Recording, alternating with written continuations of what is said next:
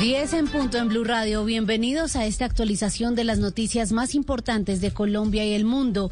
En Barranquilla fue capturado un colombiano que era requerido en España con circular rojas roja de Interpol por delitos contra la salud pública. Este hombre ya fue puesto a disposición de la policía. Ingel de la Rosa. Migración Colombia informó que el pasado 21 de marzo a las 4.59 de la tarde fue detenido el colombiano Hernando Salazar Sandoval cuando se disponía a abordar un avión desde el aeropuerto Ernesto Cortizos de Barranquilla hacia Panamá. Según el itinerario, Salazar haría conexión en Panamá para llegar a su destino final en Cancún, México. Sin embargo, al momento de realizar el control migratorio, las autoridades descubrieron que este ciudadano tenía antecedentes y era requerido por España a través de una circular roja de Interpol que fue emitida en 2019 por delitos contra la salud pública de esta manera, Hernando Salazar fue entregado a la Policía Judicial en las oficinas centrales nacionales de Interpol. Ingel, gracias. Durante este puente festivo de San José se han movilizado más de 44 mil vehículos por las vías del Huila. Se presentaron además cinco accidentes que dejaron siete personas heridas. Silvia Lorena Artunduaga. Con mayores libertades a comparación del año anterior, donde había confinamiento total, durante el puente festivo de San José se movilizaron 44.184 vehículos por los diferentes corredores viales del Huila. De acuerdo con el coronel Javier Alberto Duarte, comandante operativo de la policía del departamento, se han reportado cinco accidentes de tránsito y no hay personas fallecidas.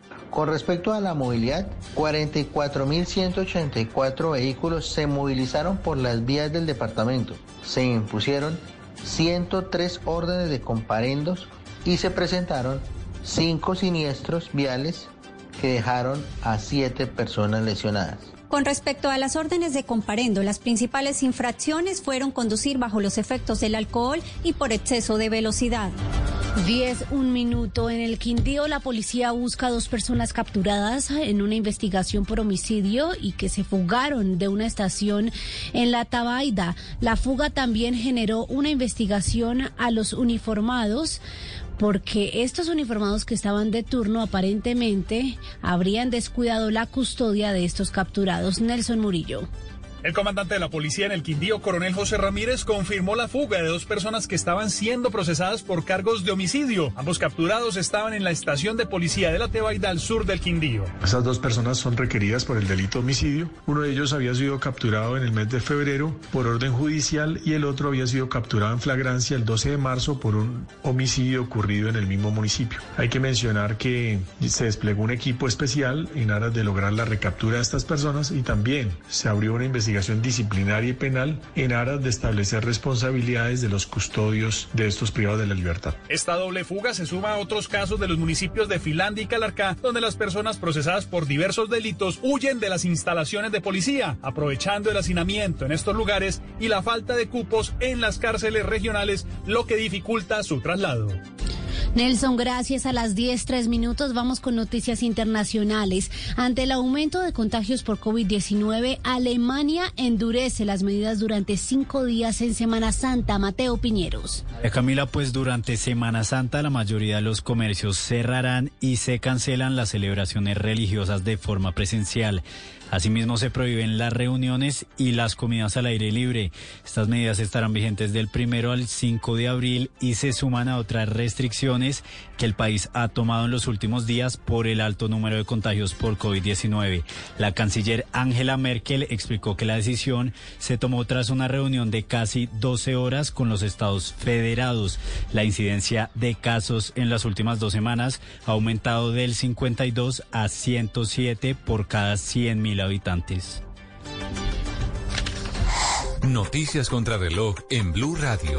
A las 10, cuatro minutos tenemos actualización sobre el tiroteo en Colorado, Estados Unidos. Este hombre armado mató aparentemente a seis personas. La cifra podría aumentar, incluyendo a un agente de la policía en un supermercado en Colorado.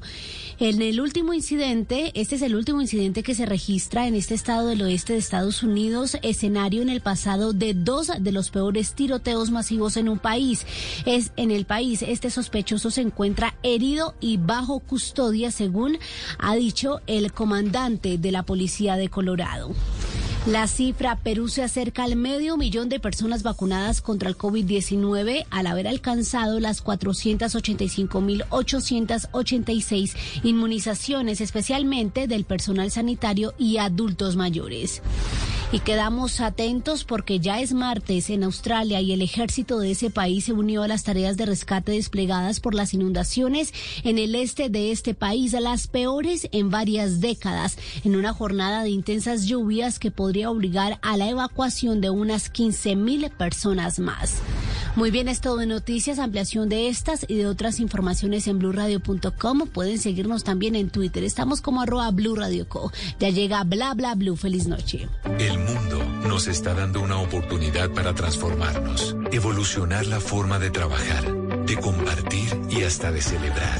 Con valentía enfrentaremos la realidad de una forma diferente, porque transformarse es la nueva alternativa. Blue Radio. Ricarina, Ricarina, Ricarina, es la harina que me fascina. De las mejores cosechas del más puro trigo importado, traemos a su mesa Ricarina, la harina fortificada con vitaminas B1, B2, hierro, niacina, ácido fólico y todos los nutrientes que hacen las delicias de sus platos preferidos. Trabajamos pensando en usted. La unidad investigativa de Noticias Caracol se fortalece. Periodistas de altísimo nivel frente a los grandes temas nacionales. Tiene que sacar una orden de inspección. No, pero es que no, no somos inspectores, somos periodistas. Exploramos y llegamos hasta el fondo para encontrar la verdad, para que esté bien informado. Pues es que aquí hay dos opciones. Alguien miente. O ellos o ustedes. ¿Quién miente? La unidad investigativa. Noticias Caracol. Primero en noticias. Estar actualizado es estar... Descargue Blue App. Nuevo diseño. Una app más eficiente y liviana. Notificaciones con información de última hora. Podcast, programación de Blue Radio y todas las señales nacionales Blue en vivo donde y cuando quiera. Descárguela en Google Play y App Store. Somos una nación de superhumanos. De gente que le pone la cara a la adversidad. Que nunca se rinde. Y nuestro mayor desafío este año es salir adelante unidos. Desafío de Vox. Lunes a viernes a las 8 de la noche. Tú nos ves. Caracol TV. Esta es Blue Radio. En Bogotá, 89.9 FM. En Medellín, 97.9 FM. En Cali, 91.5 FM. En Barranquilla, 100.1 FM. En Cartagena, 1090 AM. En Bucaramanga, 960 AM. En Pereira y el norte del Valle, 89.2 FM. En Tunja, 103.1 FM. En Villavicencio, 96.3 FM. En Armenia, 89.2 FM. En Norte de Santander, 97.7 FM. En Neiva, 103.1 FM. Y en Córdoba, 96.0 FM. También en bluradio.com. En Facebook, Blue Radio Colombia. A través de Twitter en arroba Blue Co. Y en la señal de TDT.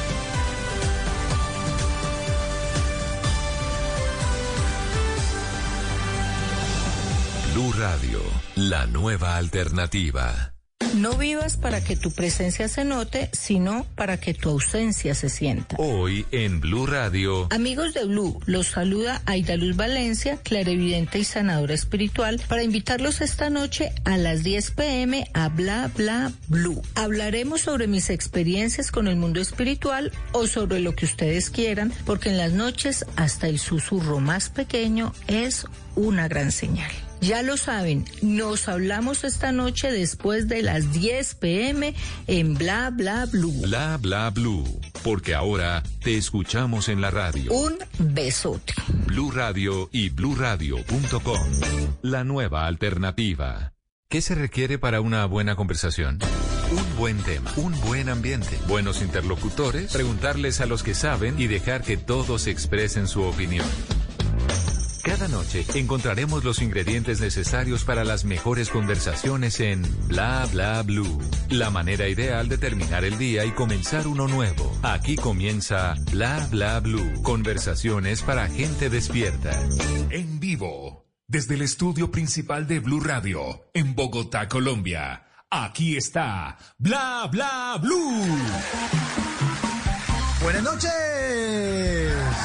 Muy buenas noches. Bienvenidos a Bla Bla Blue. Lunes festivo y estamos en vivo. Son las 10 de la noche, 10 minutos. Los buenos programas de la radio son en vivo, en vivo, en vivo.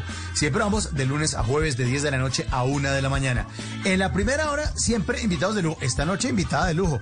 Alisten esos nervios de acero porque Aida Luz Valencia, claridente y sanadora espiritual, ya está aquí. Ya la vamos a presentar. Va a estar aquí con todos ustedes. Sí, un aplauso para Aida Luz compartiendo sus experiencias. Y después de las 11 en nuestro espacio de los lunes de historias que merecen ser contadas, seguimos con nuestro especial al que hemos llamado La riqueza es usted.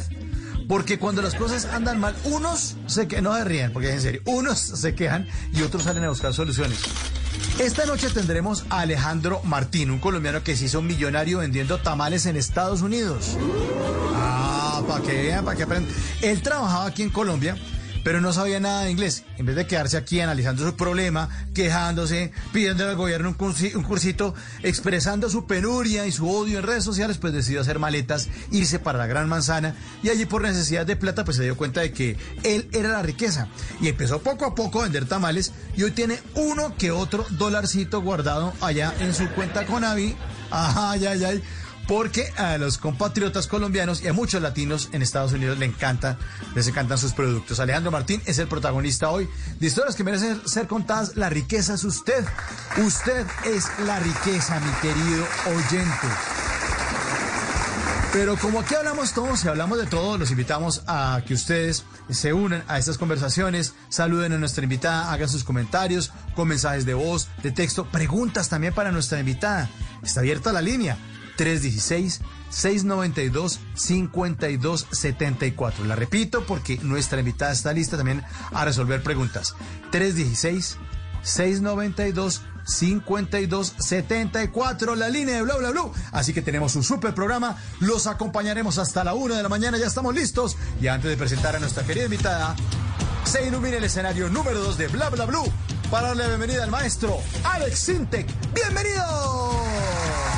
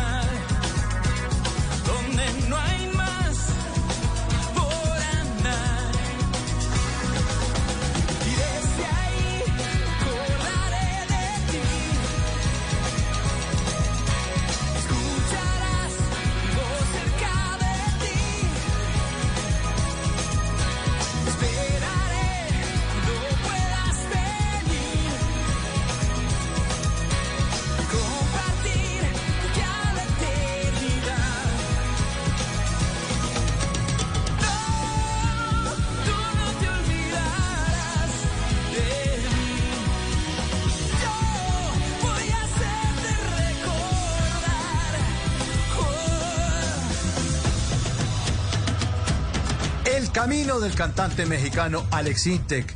Hace algunos años, Alex Intec me dijo en una entrevista que le dice que esta canción se la ha compuesto a un amigo que murió.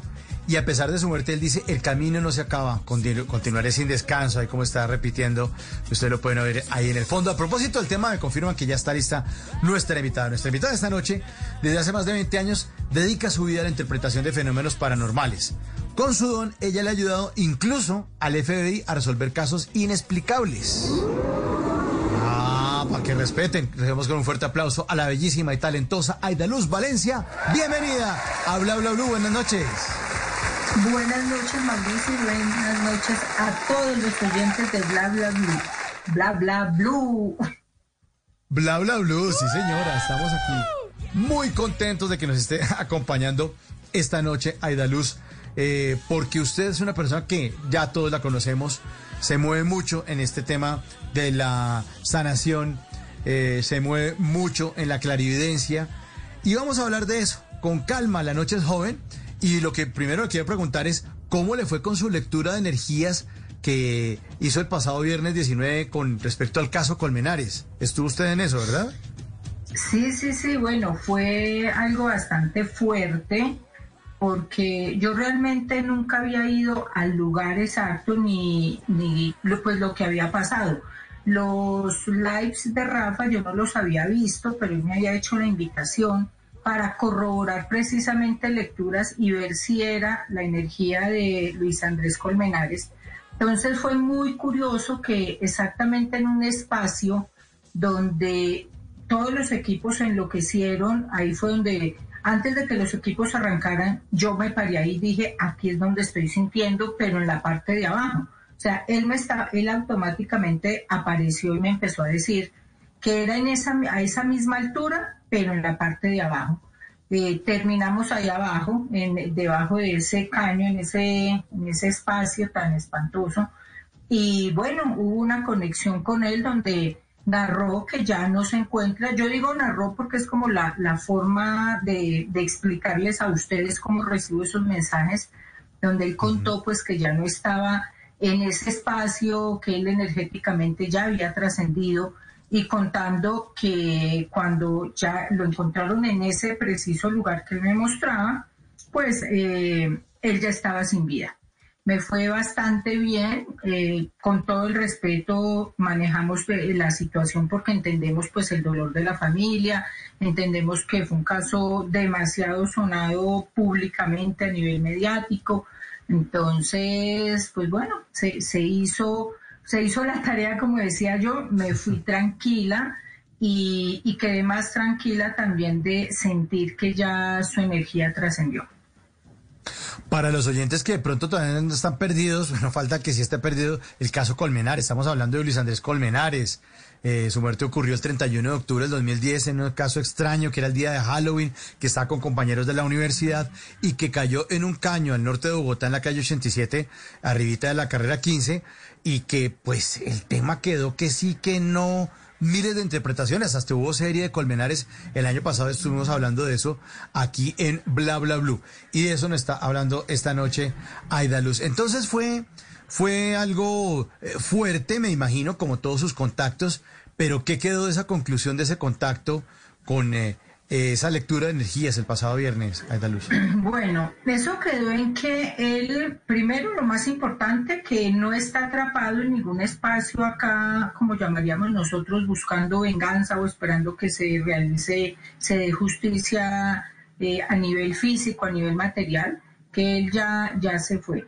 Y clarísimamente, a, mí lo que me quedó es que eh, sí fue una muerte traumática, y no estamos hablando traumática, pues que fue que se cayó en el caño, sino que fue una muerte provocada y, que cuando él llegó a, ese lugar ya no tenía vida. Que a mí en cierta forma, Mauricio, eso me tranquilizaba porque viendo el lugar, eh, porque me metí hasta ese sitio, me metí hasta allá debajo del caño, pues era bastante, yo decía, no me imagino una persona aquí agonizante, herida, eh, como esperando que la muerte le llegue de una forma angustiosa, sin, sin forma de que lo auxilien. Entonces, pues eso sí fue para mí que, que convivo con la muerte todos los días, de una u otra forma, pues fue una, como algo muy tranquilizador realmente. Aidalú, eh, ¿A usted las buscan mucho para, para, para este tipo de casos? Eh, es, es, muy común que la estén buscando las, la, la, policía, los investigadores, los forenses, eh, o es ocasional? Bueno, eh, realmente es muy, muy común. Yo desde hace muchísimos años, de hecho, cuando yo empecé a salir en televisión hace muchísimos años, me empezaron a contactar y de una forma increíble me contactaron inicialmente una agencia pues, de los Estados Unidos mm, que de hecho hicieron pruebas, fue muy curioso porque alguien me contactó vía telefónica, eh, llamó al consultorio como hacen siempre, y era para, me daban un nombre y era para contactar qué, sentía yo con ese nombre.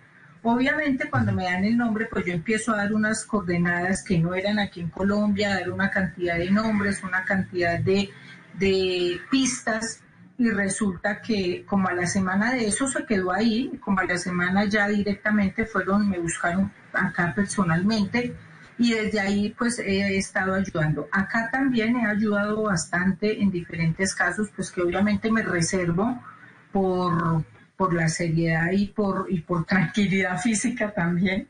Entonces he ayudado en bastantes casos, pero sí es muy normal, Mauricio, porque creo que en el momento que alguien se pierde, una persona que se desaparece, que empiezan a dar a una persona ya como, como perdida, no solamente los cuerpos de seguridad, sino también la familia, porque queda ellos dentro de ese desespero, quieren tener alguna pista y sobre todo saber si su familiar está vivo o muerto.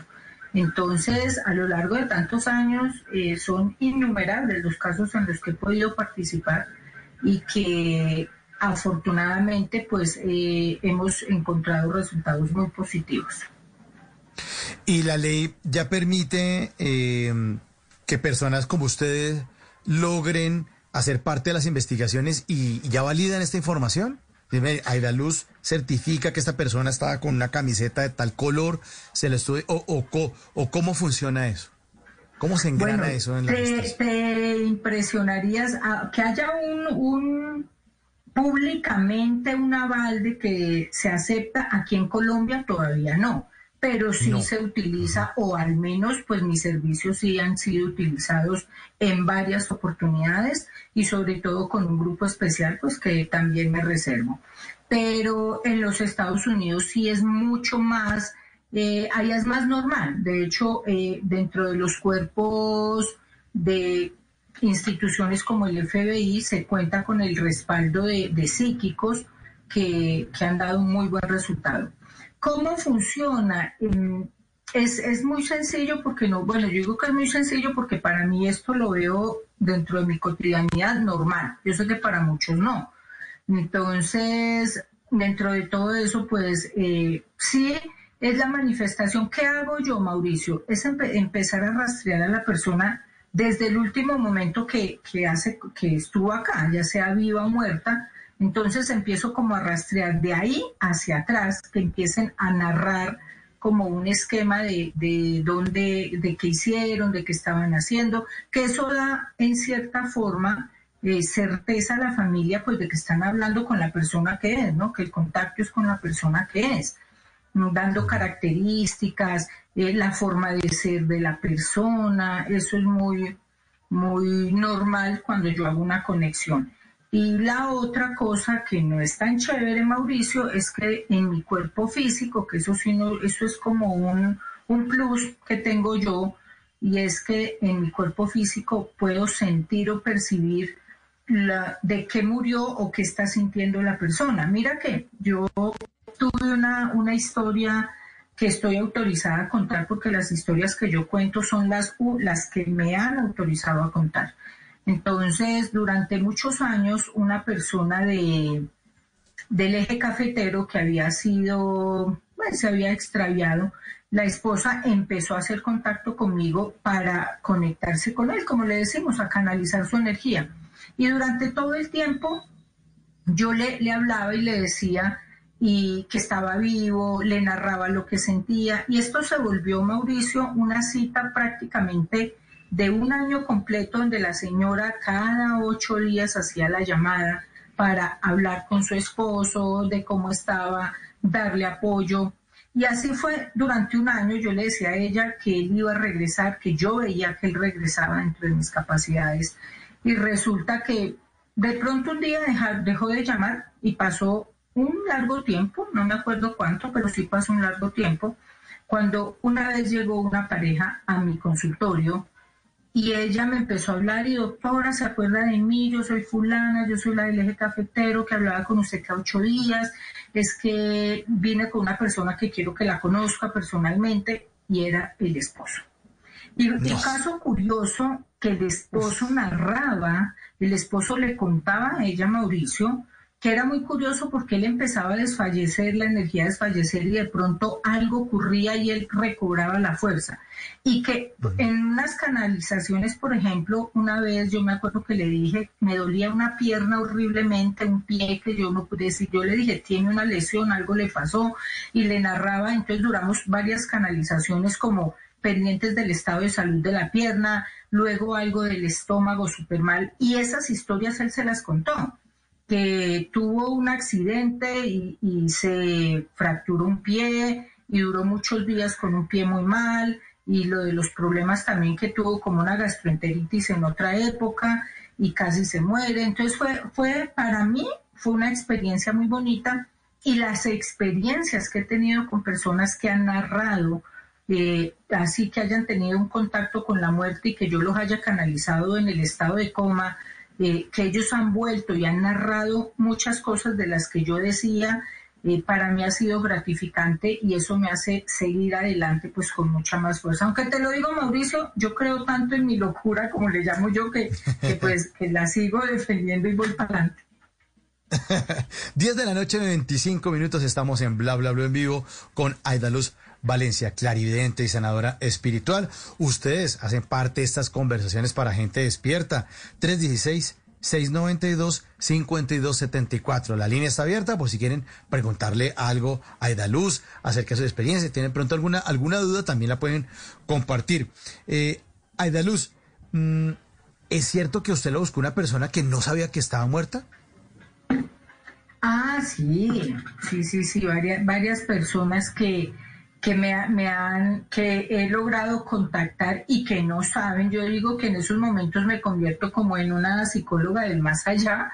Lo he dicho en, alguna, en algunas entrevistas porque es muy curioso esta persona y que esta persona no sepa que fue que, que, es que ya no está aquí. Obviamente por mis capacidades, pues yo logro identificar si la persona está o no en este plano y es empezar a ayudar a la persona a hacer un recorrido y, hacer un proceso de aceptación de ese momento y ayudarle a entender para que se suelte y para que se vaya.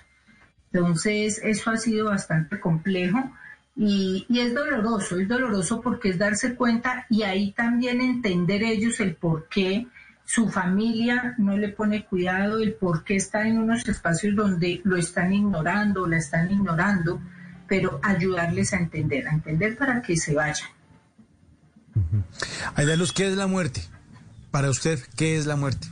Para mí la muerte es evolución, es renacer, es iniciar, eh, terminar una etapa en nuestra vida y arrancar otra mucho más evolucionada.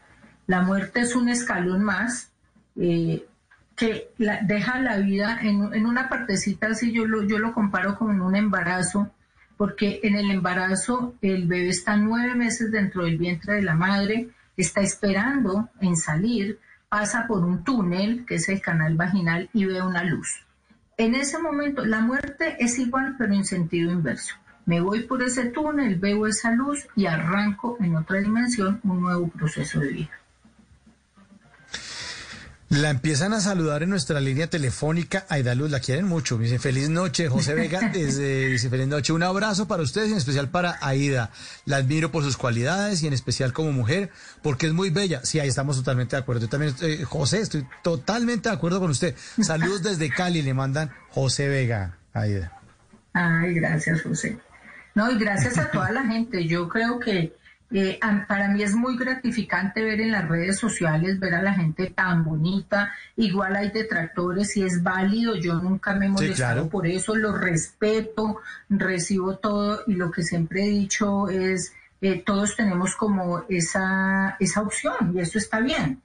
Pero me pego muchísimo más de ese 90% de gente que está ahí apoyándome y que sobre todo, Mauricio, es que no es un año, no son dos años, son, ya va para 21 años donde estoy dedicada total y completamente al, al desempeño de, de, este trabajo, donde lo he estudiado, investigado, porque no solamente me quedé en lo que, con lo que nací y con lo que yo me decía que era como un poquito anormal dentro de toda la gente, pero que luego empecé a estudiar y a, y a entender, a entender un poquito más y a ponerlo en servicio de las personas.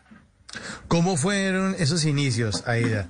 Cuando usted era niña, ¿empezó a, sentir que tenía este don, estas cualidades?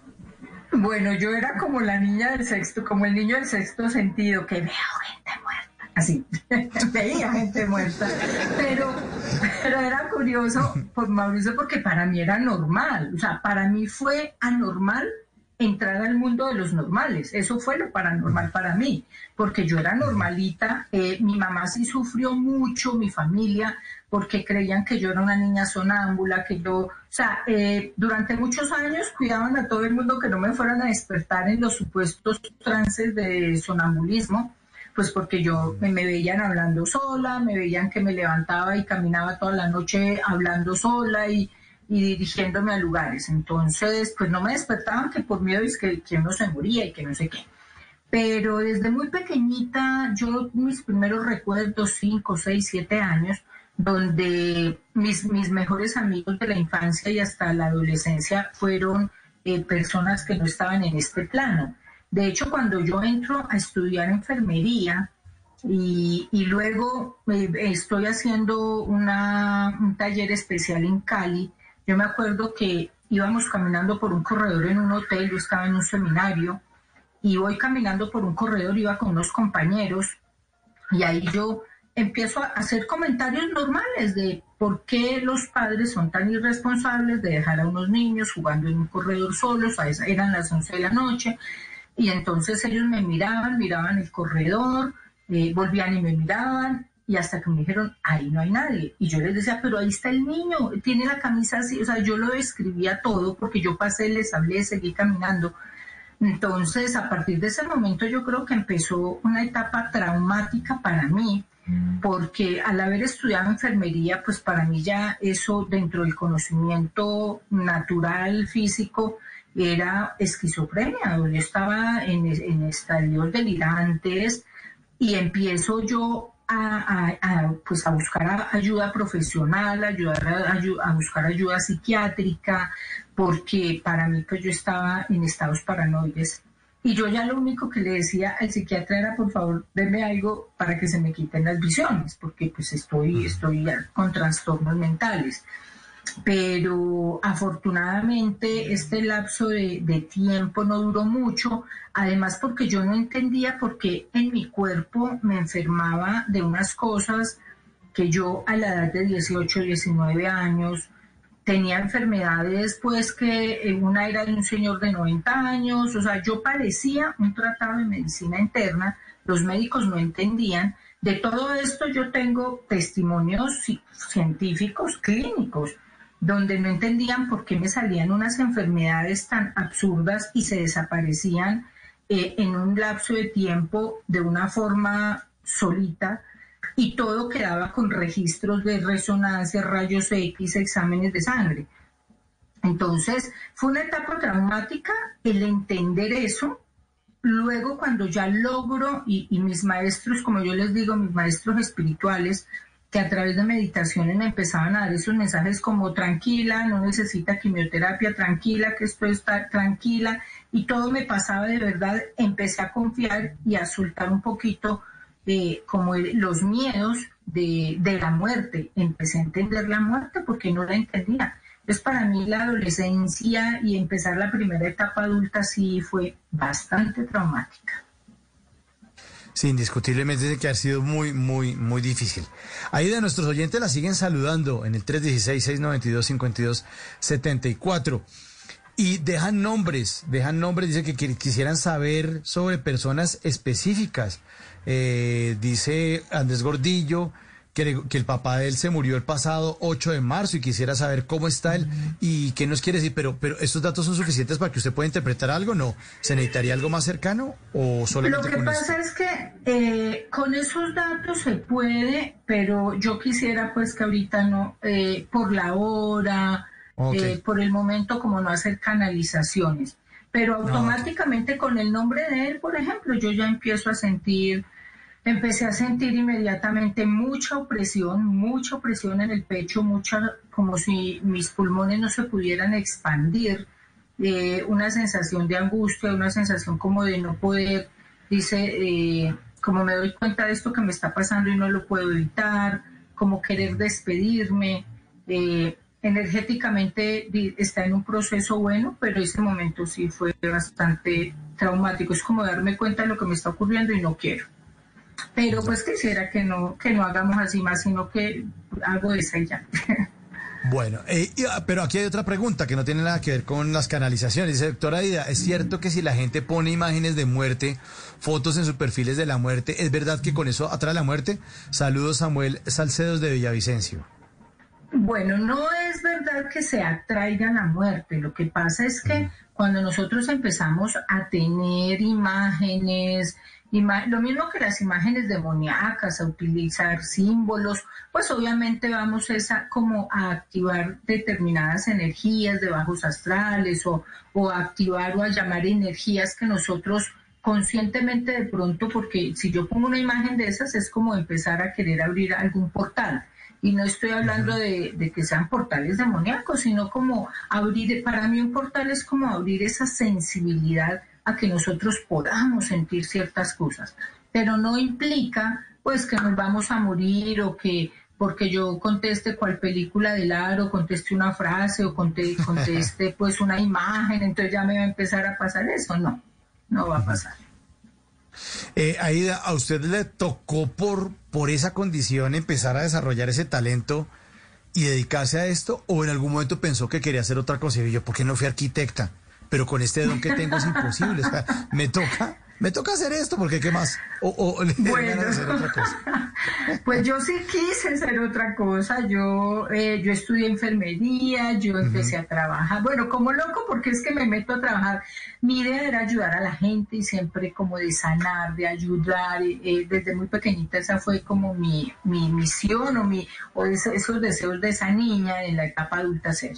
Bueno, pues yo estudié pero resulta que no me fue tan bien en los hospitales, duré realmente, mi paso por los hospitales duró muy poco después de graduada, porque no era chévere en un servicio de urgencias, en un servicio de cirugía, eh, darse cuenta de cómo llegaban las personas y ver automáticamente, yo les veía qué traían, qué tenían, si se iban a morir, si no se iban a morir, ver cómo se iban a morir porque eso me pasa, que puedo ver como de más adelante las premoniciones o precognición que llaman. Entonces no era tan agradable y sobre todo no era tan agradable ver a las personas que ya se habían ido detrás de mí hablándome y hablándome. Entonces, eh, mi tránsito por, por la parte clínica, por los hospitales, pues fue poco. Pero yo sí quería ayudar. Entonces yo salí de ahí Primero, queriendo entender qué era lo que me pasaba a mí, separando un poco la parte clínica que ya había aprendido. Entonces, como quiero utilizar eso, pero no me quiero sentir loca, entonces quiero empezar a mirar, empezar a estudiar, empezar. Yo quería, Mauricio, en cierta forma, y, a todos los oyentes, yo quería de alguna manera darle una forma lógica, científica, tangible a lo invisible. O allá más loca yo. Pero yo decía, no, esto tiene que tener una explicación. Yo fui educada por monjas, entonces, obviamente, eh, donde me enseñaban que sí hay un más allá, pero, pero con limitaciones, porque también si uno se ponía a decir que sentía o veía, pues en el colegio de monjas, entonces tú eres demoníaco, estás poseído, entonces todo era como con muchas limitantes, eh, donde yo empecé pues a investigar, a investigar, a investigar y afortunadamente he sido una persona que confía. Yo siempre he confiado mucho como en esos seres de luz, en esos maestros espirituales que me han apoyado y, me pegué de ahí y eso fue lo que me hizo, en cierta forma, yo decía, yo quiero utilizar mi conocimiento, pero quiero, también tengo que utilizar esto porque eso en todos lados me mostraban, porque yo empecé a hacer retiros, me iba meses a monasterios, eh, hacer, mira, yo era las que hacía ayunos, me levantaba a las 3 de la mañana a meditar, a caminar sobre el pasto con ese laje de la madrugada que es como cuchillas cortantes. Eh, hice procesos de todos los que tú quieras, estudié desde cábala, eh, física cuántica, estudié muchas, muchas pseudociencias y muchas filosofías de vida, religiones para muchos, queriendo entender, queriendo entender lo que era la energía, lo que era un Dios, lo que me pasaba a mí y cómo integrarlo a lo que yo quería hacer. Y pues precisamente dentro de muchos de esos retiros espirituales que hice, eh, me llegaron muchas respuestas y siempre veía era que Aida Luz Valencia ayudaba a las personas, sanándolas, ayudándolas a volver a su esencia, a, volver a recuperar la fe en, ellos, en su energía, en el dogma que cada uno profese.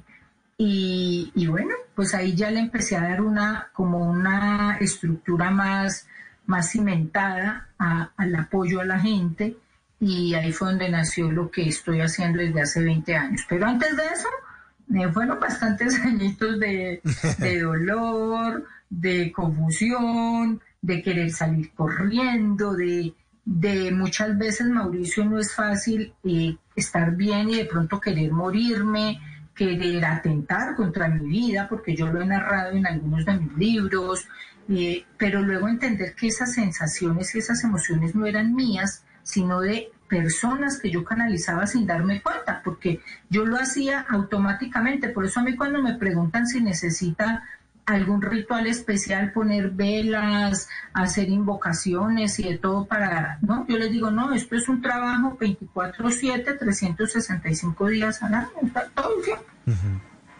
Todo el tiempo. Y usted maneja una energía muy especial, idea Quiero contarle aquí al aire a usted y a los oyentes.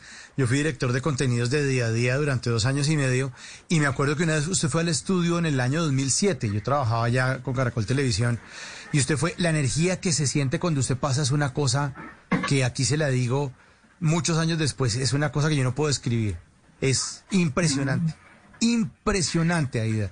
Y lo que usted hablaba en el estudio, nosotros éramos en el máster así como, o sea, a las nueve de la mañana con los pelos de punta diciendo, esto es, esto es una cosa muy especial lo que tenemos acá.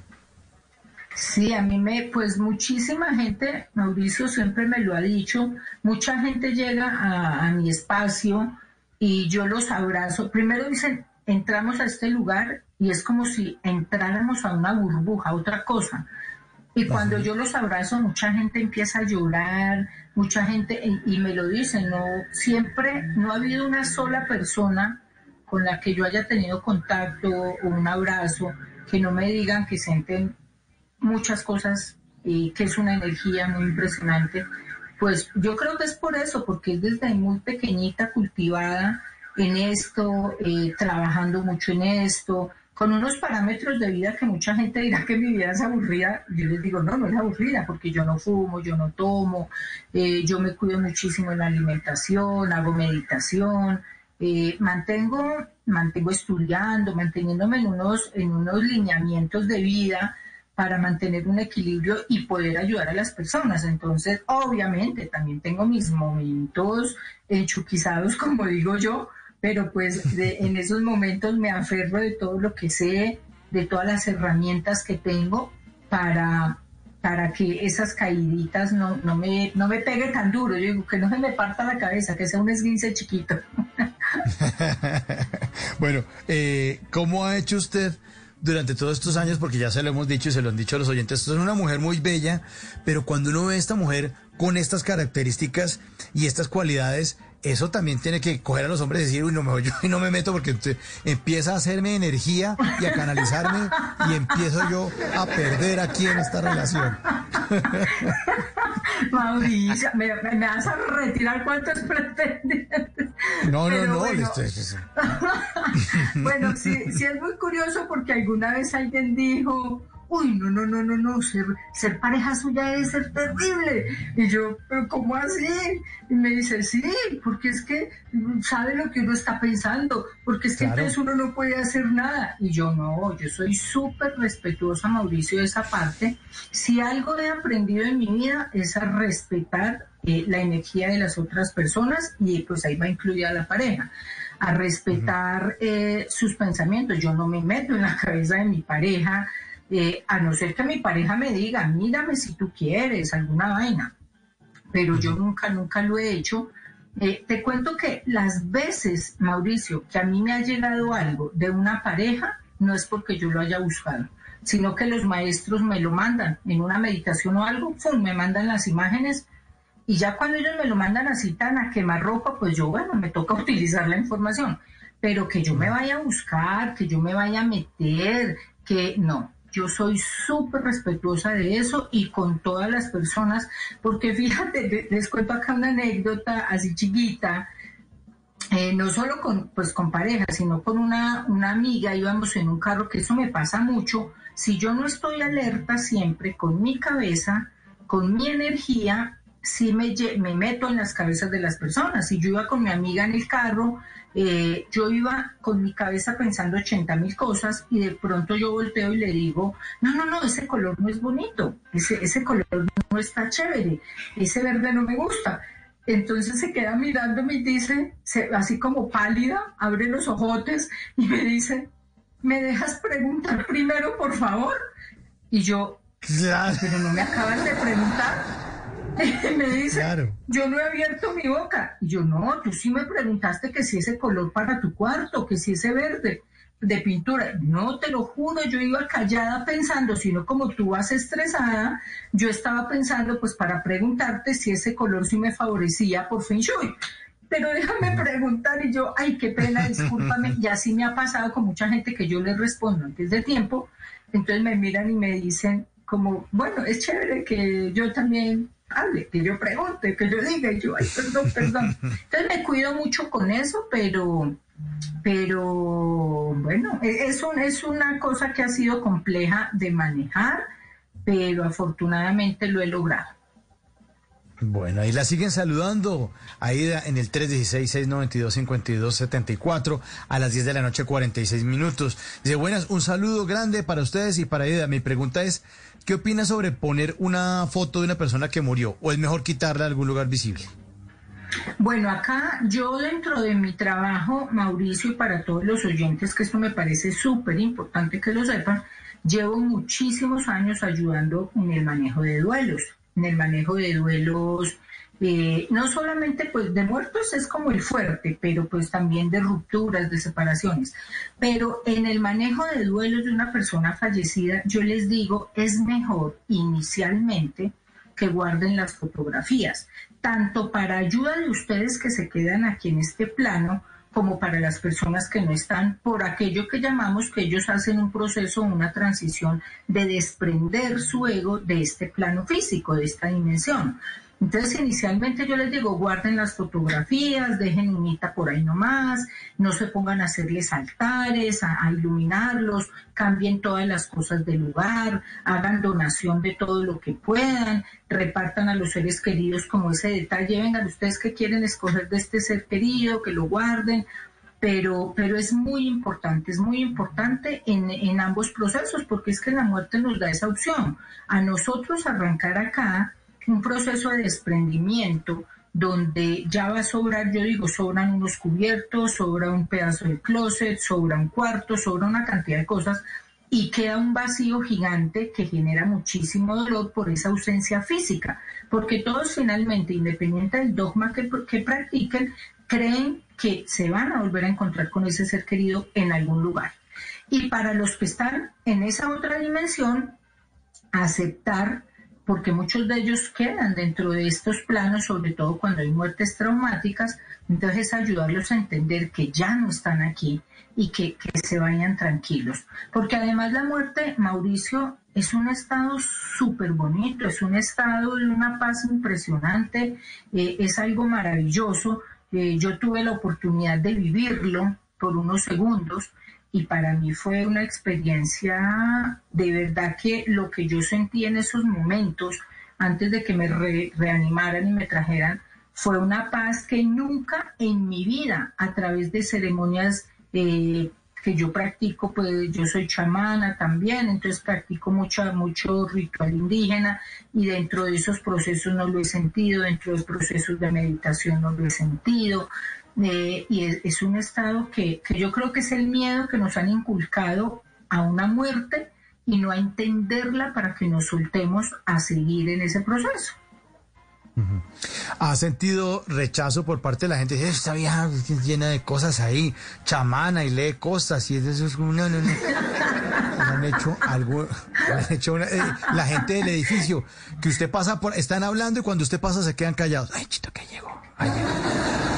No, pues fíjate que a mí, yo digo que que gracias a Dios yo soy bendecida, Mauricio. Yo soy súper bendecida porque me ha pasado que yo llego, eso sí, no te puedo decir que yo no llego a algún lugar y no cuchichen y no me miren, sí, es ella, ya es. Eh, es curioso porque ella es la que habla con los muertos. Dicen esos comentarios, los alcanzo a escuchar, que me parecen súper curiosos, pero bueno, eh, pero siempre, siempre creo que ya con tantos años, tantos medios, pues ya hay una recordación bastante fuerte de mi imagen. Entonces ya la gente, pero la gente se acerca bonito, la gente habla bonito. Eh, creo que ya, yo creo que a la, a la lucha de tantos años, la gente ya me conoce, ya sabe cuál es mi trabajo con las personas, entonces ha aprendido a quererme y a respetarme porque hasta ahora nunca me he encontrado, nunca, y espero que Diosito me siga protegiendo así, hasta ahora nunca me he encontrado con alguien en la calle que, que me trate mal, que me diga cosas malucas, no. Eh, ah, afortunadamente no. Ajá. falta el envidioso y bueno. Otros saludos. Saludo muy especial para Ida, una mujer muy hermosa, interesante en esa labor. Feliz noche. La saluda Dago Castro desde Neiva. Y aquí está Juan Pablo Ortiz con una pregunta. Buenas noches, saludos de Villavicencio. Una pregunta para la doctora Aida. Después de la muerte, ¿cuál teoría es la más cercana a la realidad? ¿Cielo, infierno, purgatorio, reencarnación? Bueno, yo te respondo de otra forma y es la siguiente. Eh, todas las anteriores, no hay infierno, yo digo que esto depende de cada persona, el concepto que tenga de bueno o malo, de cielo e infierno. Para mucha gente el infierno es aquí en este plano, muchos acá en este plano eh, pagan los karmas más absurdos. Pero yo lo que he tenido, y, lo digo con, con mucho, mucho conocimiento de causa, a través de muchas regresiones, muchas, porque yo todas las tengo documentadas, regresiones en 20 años, imagínate cuántas, y procesos de muerte, imagínate cuántos, que mucha gente sin que se conozcan, Mauricio, que son de diferentes estratos socioeconómicos, socioculturales, eh, dogmáticos y gente que manifiesta dentro de sus experiencias unas vivencias muy similares de los famosos túneles, pues para los tibetanos son bardos, eh, cada uno tiene eh, determinada forma de ver, la vida. En el, en el budismo es que nos encontramos la rueda del samsara, eh, encontramos como cómo explican desde cada filosofía de vida lo que es el proceso de morir. Entonces, sí hay cuatro, cuatro estaciones que si nosotros nos damos cuenta en diferentes cultos o rituales, no solo religiosos, sino también indígenas, eh, tenemos o abrimos cuatro puertas o son cuatro niveles o son cuatro etapas. Entonces, dentro de esos, esos cuatro etapas, nosotros tenemos la primera, que es como el desprendimiento de acá de este plano, como el, cruzar a ese otro lado, que es esa primera fase de la que muchos hablan, que es el famoso túnel y la famosa luz. Ya después de eso viene otra etapa u otra puerta, que es donde nosotros nos presentamos ante ese ser creador, cualquiera que sea la, la, la filosofía o el dogma que tengan, pero que realmente es una sola energía y ahí es donde tú ya te presentas con tu historial de vida. Bueno, malo, regular, tres cuartos. Ya vas tú, vas tú con tu librito debajo del brazo, para decirlo de alguna manera. Esa tercera eh, etapa es donde tú te enfrentas a tus propios demonios. Eh, para ti y por eso para muchos, hablando desde la religión católica, pues eh, enfrentarse a esos demonios es estar en un infierno donde te queman, donde te prenden fuego, donde hay un ser con cachos, cola y un trinche, pero es que todo va dentro de lo que para ti representan tus miedos más, más así, más fuertes. Tú le das forma. De hecho, muchas películas afortunadamente ya han llevado eso a las pantallas de cómo el infierno tuyo es donde eh, es, que tú le das forma. Tú le das forma eh, a través del miedo, formas ese monstruo que para ti representa todo lo más malo y lo más perverso. Y como también todos tenemos esas culpas tan gigantes con las que nos vamos, pues armamos ese demonio que nos castigue por lo que nosotros hicimos, pero va dentro de nuestras culpas. Y ya en esa última puerta o ese último, esa última etapa, es, eh, yo digo que es donde entramos al departamento de reencarnaciones, entonces allá ya tú dices, ah, yo como que me voy a quedar por acá en esta dimensión, como que voy a ayudar desde por acá un tiempo, me voy a volver un ser angelical, o voy a volver a la tierra y yo quiero ir a experimentar tal cosa, o quiero estar cerca a tales seres, y, y todos han manifestado como unos procesos muy similares dentro de procesos regresivos llevándolos o recordando vidas pasadas. Entonces a mí me preguntan, la reencarnación es parte de ese proceso, estar aquí es parte de un proceso. O sea, yo digo que nosotros no podemos ser tan egocéntricos de pensar que somos uno solo aquí, ya, mejor dicho, no.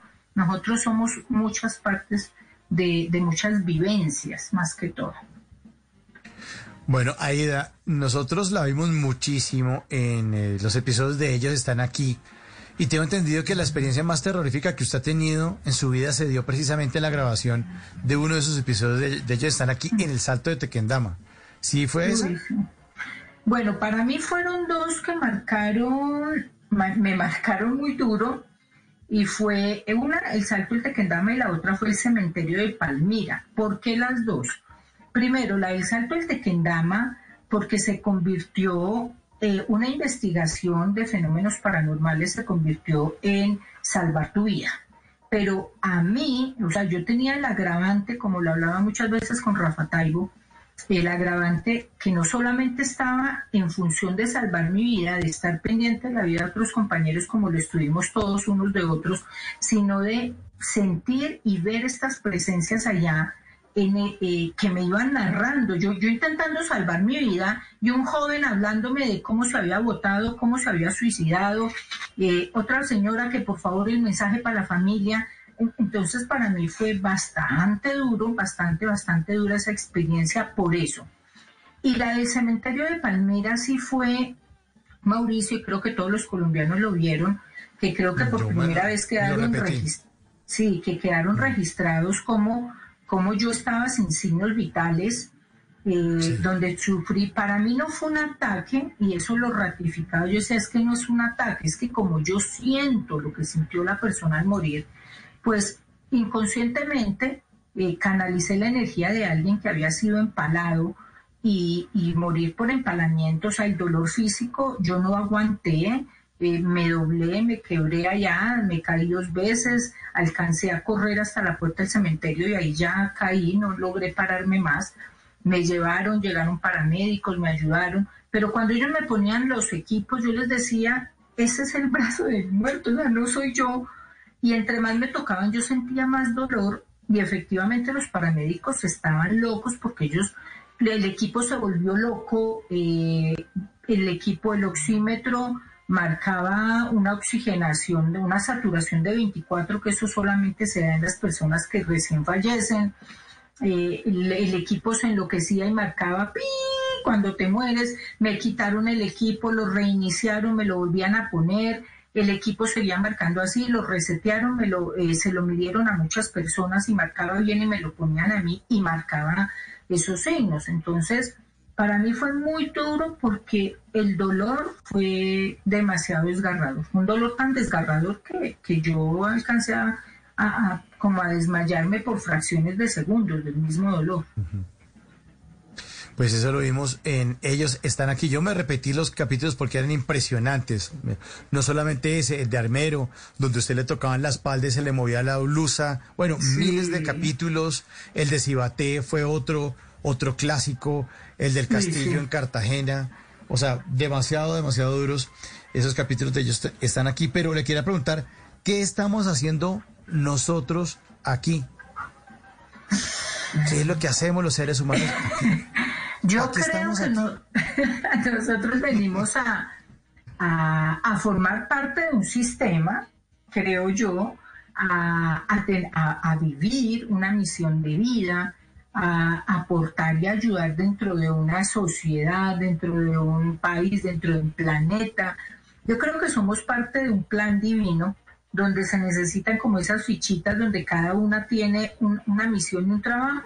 Creo que eso es lo que nosotros hacemos aquí. Para mí es, darnos esa oportunidad de, de sentir todo esto, lo bueno, lo malo, lo regular, el dolor, la angustia, la felicidad, la pasión, la alegría, como que todo forma parte de un paquete que todos tenemos que pasar para, para ir escribiendo en ese librito propio, en ese librito personal, para, para su propia evolución. Para mí es eso, es eh, la vida yo creo que después, mira que yo alguna vez, eh, y mi epitafio, yo alguna vez lo hice cuando hice muchos procesos de muerte y decía, aquí ya es una mujer que tuvo que morir para poder vivir. Ese es mi epitafio. Y yo lo entendía y lo entendí respondiendo esa pregunta que tú me acabas de hacer. Yo decía, increíble, yo que sentir la muerte, vivir la muerte a través de muchas personas para amar la vida y para sentir la importancia de mi misión en este plano. Y yo creo que cada uno, desde el arquitecto, el médico, el cantante, el docente, eh, cada persona, cada persona trae, así muchos digan, no, pero es que yo no he encontrado mi misión de vida, no, pero es que yo no estoy haciendo nada, no, es que yo no sirvo para nada su propia esencia ya te hace, esa, esa esencia de cada uno ya nos hace seres especiales dentro de un planeta. Pues Aida Luz, le queremos agradecer muchísimo su presencia aquí en Bla Bla Blue. Le mandamos un gran abrazo, creo que en nombre de todos los oyentes que han seguido de cerca esta conversación. Eh, ojalá no sea la última. Y si hay reencarnación, quiero estar otra vez cerca de usted para hacerle preguntas o para hablarle. bueno, no, no, me ponga tapones, no, no se me, se me acelera aquí el público. Pero eh, esperamos que vuelva a repetirse esta conversación que está muy, muy, muy, muy chévere. Muchos éxitos y estaremos pendientes de sus libros. Cuando lance el libro, otra vez vuelve. De los si viene y nos cuenta. Cuando tenga investigaciones con Rafa, con Rafa, vuelve aquí y nos cuenta qué es lo que va a hacer. Que queremos estar al tanto de todo lo que usted hace. Claro que sí, Mauricio, con todo el amor, tú sabes que yo soy súper, súper abierta, además me siento bendecida con estas invitaciones. Y bueno, contarles que ahorita estamos grabando precisamente con Rafa Taibo una, una serie especial, una temporada que se llama Aida y los otros. Estamos haciendo también lo de Hay alguien aquí y es ya, dentro de poco sale mi próximo libro que va a ser lanzado en la Feria Internacional del Libro. Ahí ese, claro, Mauricio, que estaría ya compartiéndolo con ustedes. Les mando un besito a todos los de Bla Bla Blue. Aida Luz Valencia en Bla Bla Blue, 11, un minuto. Aquí está la muerte, Messier Periné. Y después de voces y sonidos, venimos con historias que merecen ser contadas. La riqueza es usted.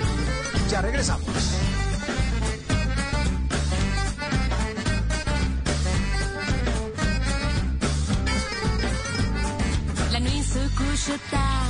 Les fleurs sont encore pâles, c'est ta présence qui s'éloigne. Comme les petites voiles des bateaux qui font naufrage, mes yeux se sont noyés en larmes.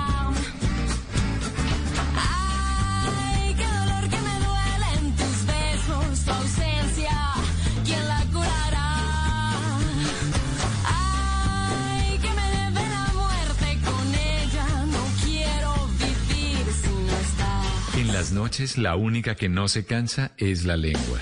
Por eso, de lunes a jueves a las 10 de la noche empieza Bla Bla Blue con invitados de lujo. Hola, soy Marcela Carvajal. Los saluda Julio Alberto Ríos, Julio Profe, el youtuber. Los saluda Ever Vargas. Saluda María Jimena Duzán.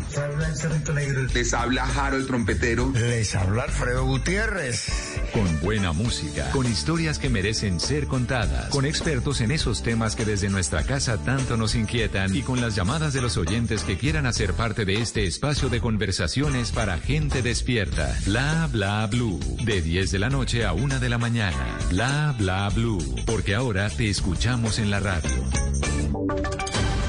Voces y sonidos de Colombia y el mundo en Blue Radio y bluradio.com porque la verdad es de todos. 11 de la noche y tres minutos. Esta es una actualización de las noticias más importantes de Colombia y el mundo en Blue Radio. En el suelo occidente de Barranquilla cayó una banda conocida como el Combo de la Sierrita, liderada por una mujer de 67 años y dedicada a la venta de drogas en este sector de la ciudad. Ocho personas fueron capturadas. Ingel de la Rosa.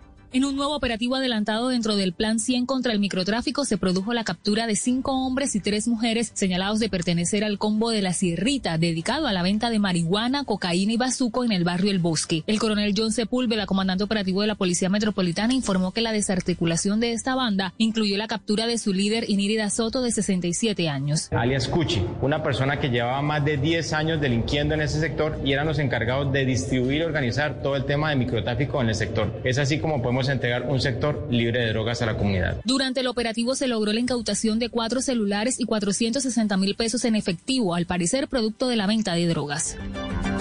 11 de la noche y 5 minutos, el Metro de Medellín activó un plan de contingencia para transportar a pasajeros del norte del área metropolitana tras un daño en la vía férrea ocasionado por las lluvias. Dubán Vázquez. El área metropolitana y el metro suspendieron el servicio en las estaciones Tricentenario, Acevedo, Madera, Bello y Niquía en el norte del Valle de Aburrá como una medida preventiva luego de las nuevas inspecciones en la vía férrea. La emergencia ocurre por cuenta de una socavación producida por las lluvias en la ladera derecha de las placas de concreto que canalizan el río Medellín entre las estaciones Acevedo y Madera. Por ahora el metro funciona solo entre las estaciones La Estrella y Caribe hasta tanto se definan las obras de mitigación que permitan garantizar el tránsito para los trenes en la vía férrea sin ningún riesgo. El director del área metropolitana Juan David Palacios. Han hecho presencia en diversos espacios con el propósito de definir una ruta que permita mitigar y solucionar la situación de la mejor manera. Las autoridades recomiendan tomar los buses Bellanita desde Bello que irá por la avenida Oriental hasta la Alpujarra y también la ruta de Barbosa, Copacabana y Girardota llegarán hasta la estación Prado. 11 de la noche y 5 minutos, un agente de policía que desapareció hace 16 años fue hallado con vida luego de que se perdiera su pista tras un tsunami en Indonesia. La historia completa con Valentina Rodríguez. Un agente de policía del que se pensaba que estaba fallecido tras el tsunami del Índico hace 16 años ha sido encontrado con vida en un hospital psiquiátrico ubicado en una provincia de Indonesia, según confirman medios locales. Un compañero del policía visitó el hospital hace una semana después de haber visto la foto de un paciente que era físicamente similar al agente desaparecido, llamado Ace. Tras ello, informó a su familia que al instante confirmó su identidad gracias a una cicatriz en su sien izquierda. El tsunami que con las olas de hasta 30 metros dejó casi 200 mil muertos, Acep desapareció después de que el tsunami arrasara con el puesto policial en el que él trabajaba. Su familia, procedente de la provincia de Lampuk, asumió que había muerto y organizó su funeral. Por el momento no está claro el motivo por el cual este agente terminó en el hospital psiquiátrico. Noticias contra reloj en Blue Radio. Y cuando ya son las 11 de la noche y 7 minutos, la noticia en desarrollo, la canciller alemana Angela Merkel apoya la amenaza de la Unión Europea de bloquear la exportación de la vacuna de AstraZeneca. El laboratorio británico sueco solo ha entregado un 30% de los 90 millones de vacunas prometidas a la Unión Europea para el primer trimestre de este año. La cifra que es noticia, cerca de 65 mil estudiantes de calendario B presentaron este fin de semana las pruebas del ICFES, otras 1.300 las pruebas presaber y más de 3.100 adultos validaron su bachillerato de manera presencial. Y quedamos atentos a las fuertes lluvias en Colombia que han cobrado la vida de 45 personas, han dejado además 23 heridos, 3 desaparecidos y más de 3.000 familias afectadas, según la Unidad Nacional de Gestión de Riesgos y Desastres. El desarrollo de estas y otras noticias en blurradio.com y en Twitter en arroba blurradio en sintonía con Mauricio Quintero en bla bla blue conversaciones para gente despierta. El mundo nos está dando una oportunidad para transformarnos evolucionar la forma de trabajar, de compartir y hasta de celebrar. Con valentía enfrentaremos la realidad de una forma diferente, porque transformarse es la nueva alternativa. Blue Radio. Y ahora en Blue Radio, la verdad sobre las vacunas para COVID-19. No creas en cadenas de WhatsApp o videos que te invitan a no vacunarte por supuestas conspiraciones y eventos adversos con la vacuna. Nada de eso tiene un soporte científico. Las vacunas contra COVID-19 han sido desarrolladas con base en evidencia científica y se han probado en estudios clínicos muy rigurosos que avalan su uso. La mejor estrategia es prevenir la infección mediante la vacuna, pues a la fecha no hay medicamentos disponibles que sean efectivos para el manejo de la enfermedad. Cuida tu vida, cuida la vida de tu familia. Vacúnate. Vacúnate. Blue Radio. Si es humor. Si agarra ollas calientes sin trapo. Uy.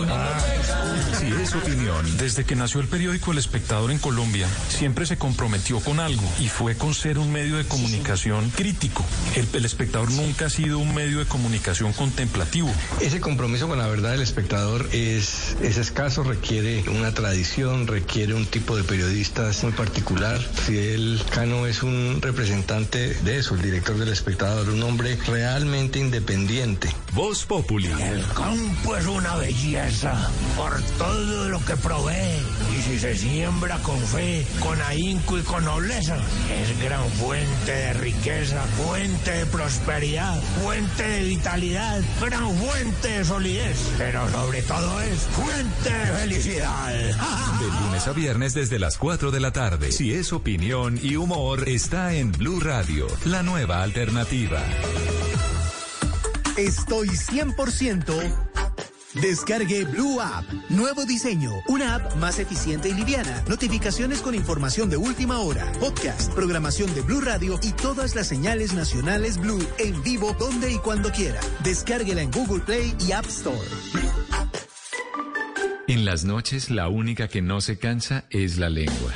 Por eso, de lunes a jueves a las 10 de la noche empieza Bla Bla Blue con invitados de lujo. Los saluda Guillermo Novelli de La Mosca. Les habla Alexander Ospina, Te Amo Hijo TV. Los saluda Maru Yamayusa. La Josefa Chivatay. ¡Ay, papá! Saluda Eddie Herrera. Tema es lo que hay. Claro, puro bla bla blue. Muévanse pa bla bla blue prácticamente. Con buena música, con historias que merecen ser contadas, con expertos en esos temas que desde nuestra casa tanto nos inquietan y con las llamadas de los oyentes que quieran hacer parte de este espacio de conversaciones para gente despierta. Bla bla blue. De 10 de la noche a 1 de la mañana. Bla bla blue. Porque ahora te escuchamos en la radio.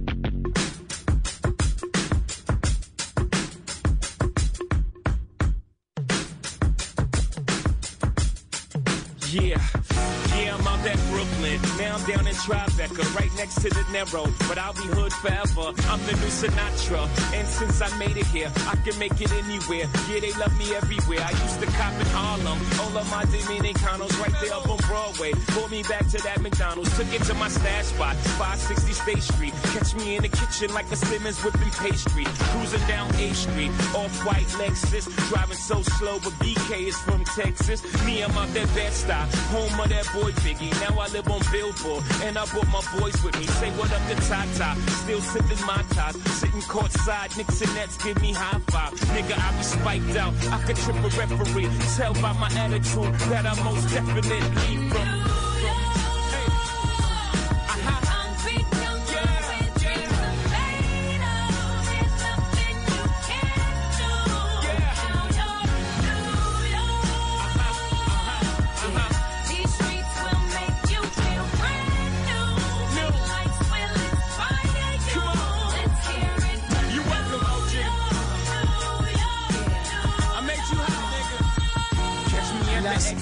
12 de la noche y 12 minutos en Nueva York. En Colombia, 11 de la noche, 12 minutos. Empire State of Mind.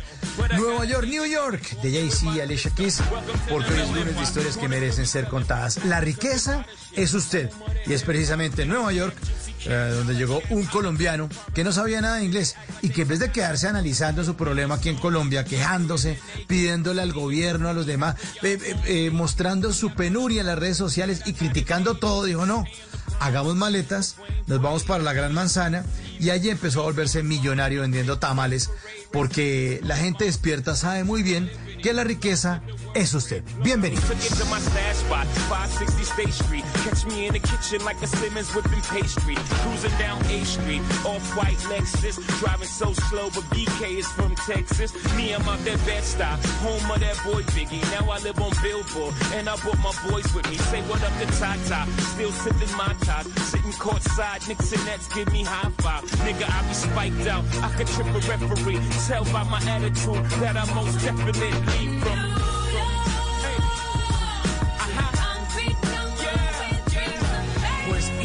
York está Alejandro Martín, nuestro invitado de esta noche, a quien le damos la bienvenida y muchísimas gracias, hombre, por estar esta noche aquí en Bla Bla Bla. Alejandro, bienvenido. Hola, hola, hola, bienvenido, gracias. Ya, las chicas lo empiezan aquí a alabar y a gritarle porque a la hora de plata las niñas se emocionan. Bueno, vamos a ver. Arranquemos entonces. Alejandro, eh, la historia de su vida. ¿Usted dónde nació? ¿Qué hizo en, su adolescencia? ¿Qué estudió? Cuénteles a los oyentes de Bla Bla Bla esta noche. Bueno, bueno, primero que todo, saludos grandísimo, oiga, supremamente feliz y emocionado por estar aquí con todos ustedes, por estar desde tan lejos escuchando mi tierra y poder dejar en alto un mensaje grandísimo para todos ustedes, mis compatriotas. Y bueno, mi nombre es Alejandro Martín, como ustedes lo dicen, soy criado y nacido en la ciudad de Bogotá y demasiado, demasiado feliz por, por estar aquí, que, que Alejandro Martín es un comunicador que quiso ser y alcanzar ese sueño grandísimo de la comunicación como todos ustedes, pero que al final terminó siendo comercial.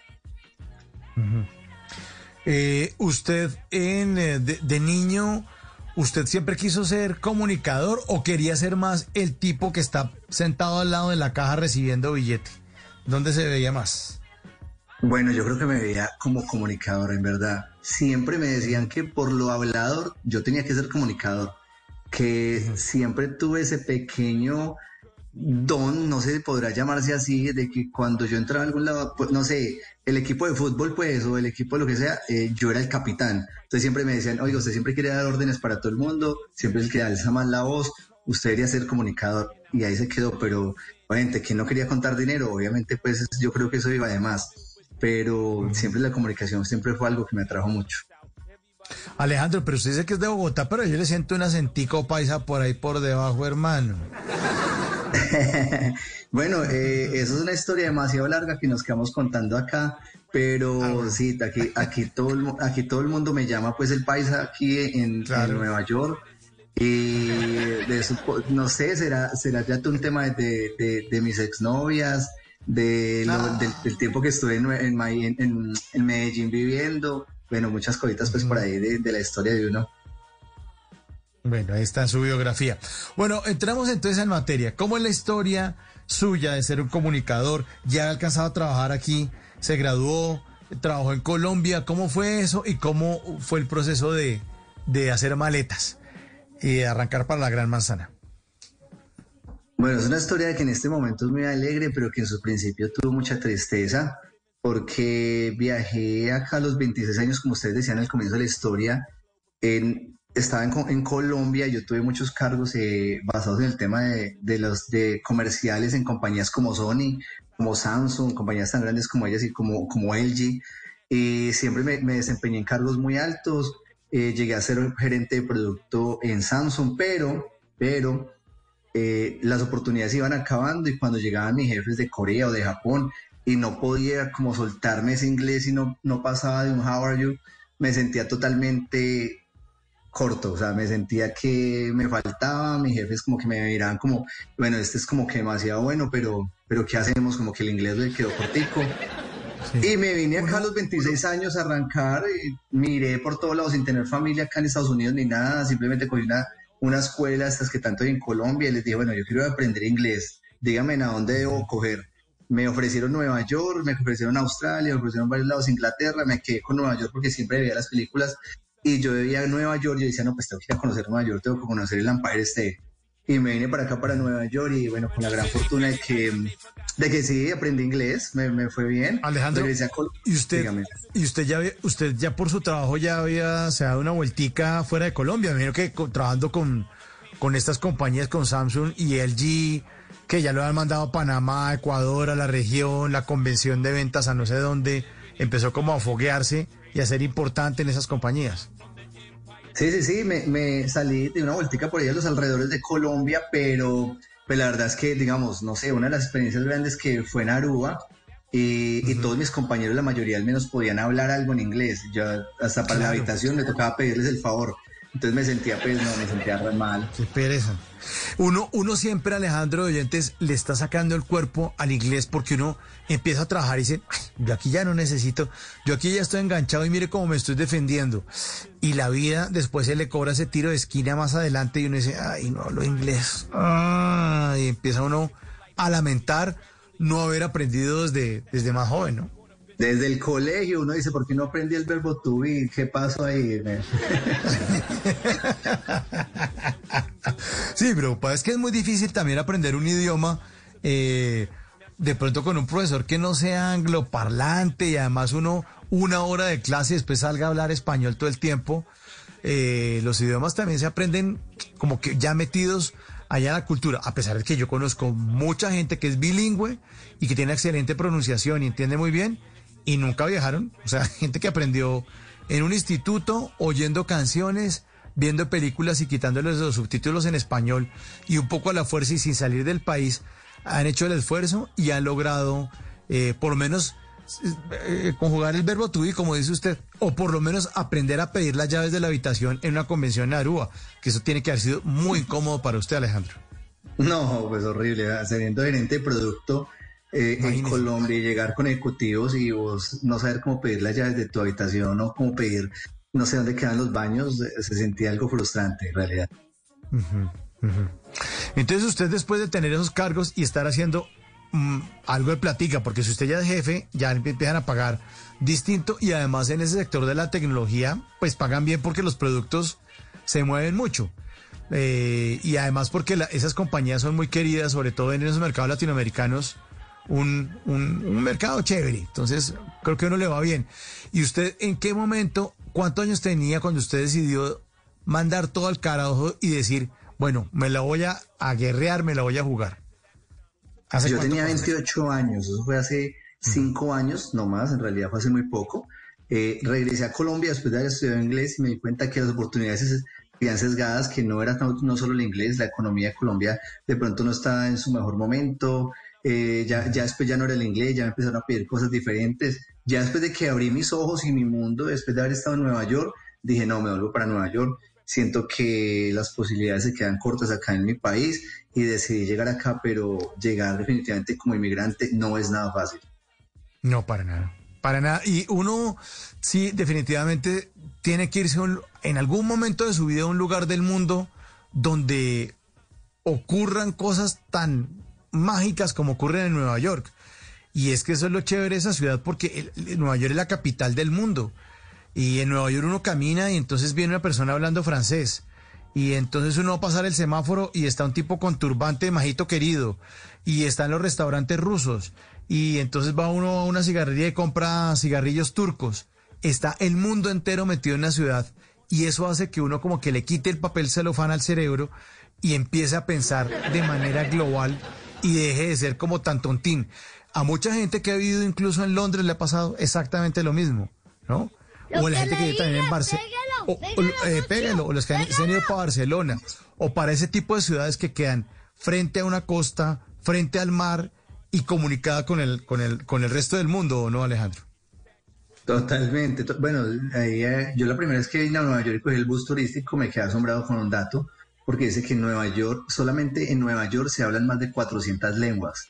Entonces ahí démonos nomás ahí por ese tema. Por ese tema, exacto.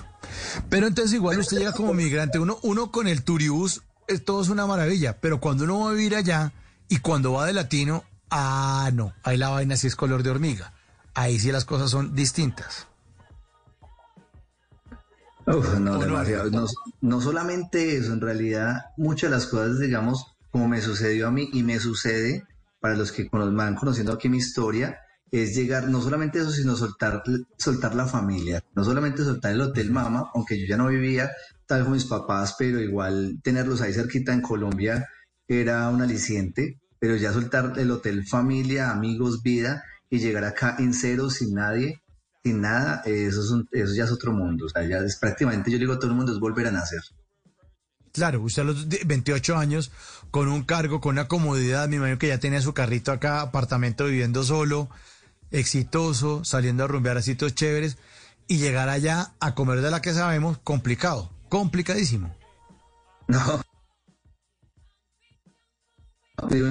yo creo que no retrata en letras lo poquito que uno puede vivir, solamente el que lo vive es el que lo siente, el, el, tomarse una, una Coca-Cola y pensar que lo que hay en una Coca-Cola compra un desayuno en Colombia, eh, te duele y no te la tomas, literal. ¿Y a dónde llegó usted a vivir, Alejandro? ¿Cuál fue el bueno, cuando bueno, vamos a quedarnos acá? Bueno, eh, para los, pues, digo, ahí se lo dejo al que lo quiera creer. Yo viví, duré viviendo un mes y medio en el garaje de una casa de un amigo, me tiró un colchón en el piso y me dijo, aquí te puedes quedar para que te ahorres lo de la renta, porque pues una renta acá en Nueva York, una habitación cuesta entre 800 a 1200 dólares. Estamos hablando que son como 2 millones y medio a 4 millones una habitación.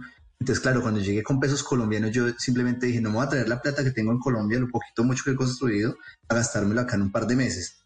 Hablé con un conocido ecuatoriano y me dijo, brother, ahí tengo mi garage donde guardo mis cosas, le puedo tirar un colchón ahí y te quedas de ahí hasta que te estabilices en un trabajo y literalmente así fue. Cuando la gente le ve a uno las ganas, le sueltan eso, ¿no? Porque es que no es que uno llegue a Nueva York y se baje del avión y digan, ah, usted no tiene dónde dormir, venga que yo le voy a solucionar ese tema, ¿no? No es tan así. Eh, porque, lo, como usted dice, imagínense uno pagando 1.200 dólares por una habitación, son aquí ya es la conversión, 4 millones 271 mil pesos en un cuartucho. O sea, es un billete. En un cuartucho compartiendo baño, compartiendo cocina y, lo que le hablamos. No, al menos fueran solo colombianos, pero tienes que compartir el, apartamento posiblemente con árabes, con hindús, con gente de otras culturas que, que al final todo termina siendo una odisea. Claro. Bueno, entonces le tiran a usted su amigo ecuatoriano y dice, bueno, yo lo veo usted como con las pilas puestas, con ganas de hacer, de trabajar y de darle. Ahí está el colchón. ¿Y se estuvo el mes que, le prometió o se estuvo otro, otro ratico más? Literalmente estuve un mes porque la historia comienza porque cuando yo me vine y empecé a hacer mis planes, que la, toda historia tiene un buen comienzo, eh, le dije a mi, a mi exnovia en su tiempo, le dije, bueno, me voy para Estados Unidos, voy, ya, ya estudié allá, ya tengo conocidos, me voy a hacer un dinero y me vengo. Y pues con la suerte grandísima que lo digo en estos momentos de que cuando ya me iba a venir, resultó que ella estaba embarazada de mi hermosa hija. Y me vine para acá ya con un propósito, porque ya no venía solamente por mi sueño, sino venía pensando todos los días en que tenía que hacer más plata para los pañales. Imagínese. O sea, ahora con pañales. Ah, qué pena, qué pena, Alejandro. Es que es Juan Jacobit que está despierta hasta ahora. Discúlpeme, discúlpeme. Bueno, y entonces, em, ya, ya gastos. No solamente la habitación esa estilo 1.200 dólares, sino ahora pañales, ¿no? Que, que eso es otra renta. Si aquí en Colombia es caro, yo no me quiero imaginar en Estados Unidos cómo será eso. Eh, sí, tal cual. Entonces, simplemente me vine con la ilusión de venirme un par de meses a hacer un dinero y, y a ver si de pronto me, me ponía algo independiente en Colombia, pero no aguanté la soledad, todo el mundo me dijo que tu hija sea americana, te va a servir mucho, piensa en el futuro de ella, bla, bla, bla. Le dije, coge maletas, se vino, llegó acá al mes contado, al mes contado ya tenía para la habitación, ahora sí, y nos fuimos a vivir en una mujer embarazada sin conocer a nadie, yo sin conocer a más que mi amigo ecuatoriano, sin trabajos como tal de lo que era en Colombia, sino de mesero, ni siquiera mesero, porque era algo que llama busboy, que es el que le ayuda al mesero. Y, bueno, así arrancó la osadía de esta carrera aquí en los Estados Unidos. ¿Y ella qué hacía? ¿Ves? ¿Está embarazada, pero alcanzó a, trabajar en algo o no? ¿O se quedó esperando pues, en la casa?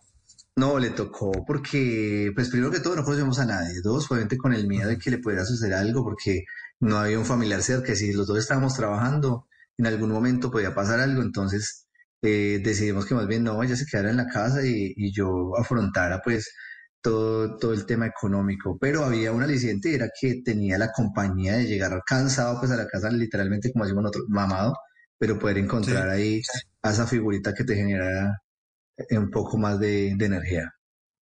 ¿A los cuántos meses nació su hija en Estados Unidos? Mi hija nació, ella llegó acá a los cuatro meses de embarazo, entonces mi hija nació a los cinco meses de que nosotros hubiéramos llegado. Y, pues es, es, prácticamente mi hija es mi compañía en este país. Claro. ¿Y ella, ella nació hace cinco años? ¿Cuánto tiempo tiene ya la niña? Sí, como oh. eh, cumple, cumple cinco años el domingo que viene, ya, ya cinco añitos, ella es el rector de haber llegado a este país. El domingo 28 de marzo. está de 29. cumpleaños. Bueno, el lunes 29 de marzo. Lunes 29. Lunes 29 de marzo. ¿Cómo se llama su hija? Emi.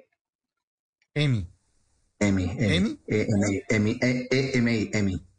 Emi Como los premios. Usted que es comunicador. sé. Tal cual. Bueno, señor. Entonces empezó usted a trabajar como el, el asistente de mesero en eh, los restaurantes de Nueva York. Y después, ¿qué le empezó a salir? Uno en Nueva York, igual también en Estados Unidos, a veces necesita tener hasta tres trabajos distintos porque necesita es sumar horas de, de, de darle, darle dolaretes diarios, ¿no? ¿Qué más hizo? Hermano, hermano, yo llegué acá a ser busboy, eh, obviamente buscando, pero pues como buen colombiano, como buen amigo de paisas, como buen amigo de todos, como buen trabajador, me puse a buscar por todo lado y simplemente veía el que ganaba más plata donde yo estaba y como me di cuenta que el que ganaba más plata encima del mío, de mi, de mi cargo era el mesero, pues me apunté a mesero y terminé al final siendo pues mesero que yo le digo a los dos, tres meses, como tú lo dijiste, literalmente mi horario era en un restaurante en Brooklyn de 9 de la mañana a 7 de la noche, corría, salía, tenía para llegar a las 8 de la noche en otro restaurante que era un- una discoteca que se llama Andrés Carne de Tres, que es como la réplica de Andrés en Colombia, y entraba a las 8 de la noche hasta las 4 de la mañana, y al otro día a las 9 tenía que estar en el otro restaurante.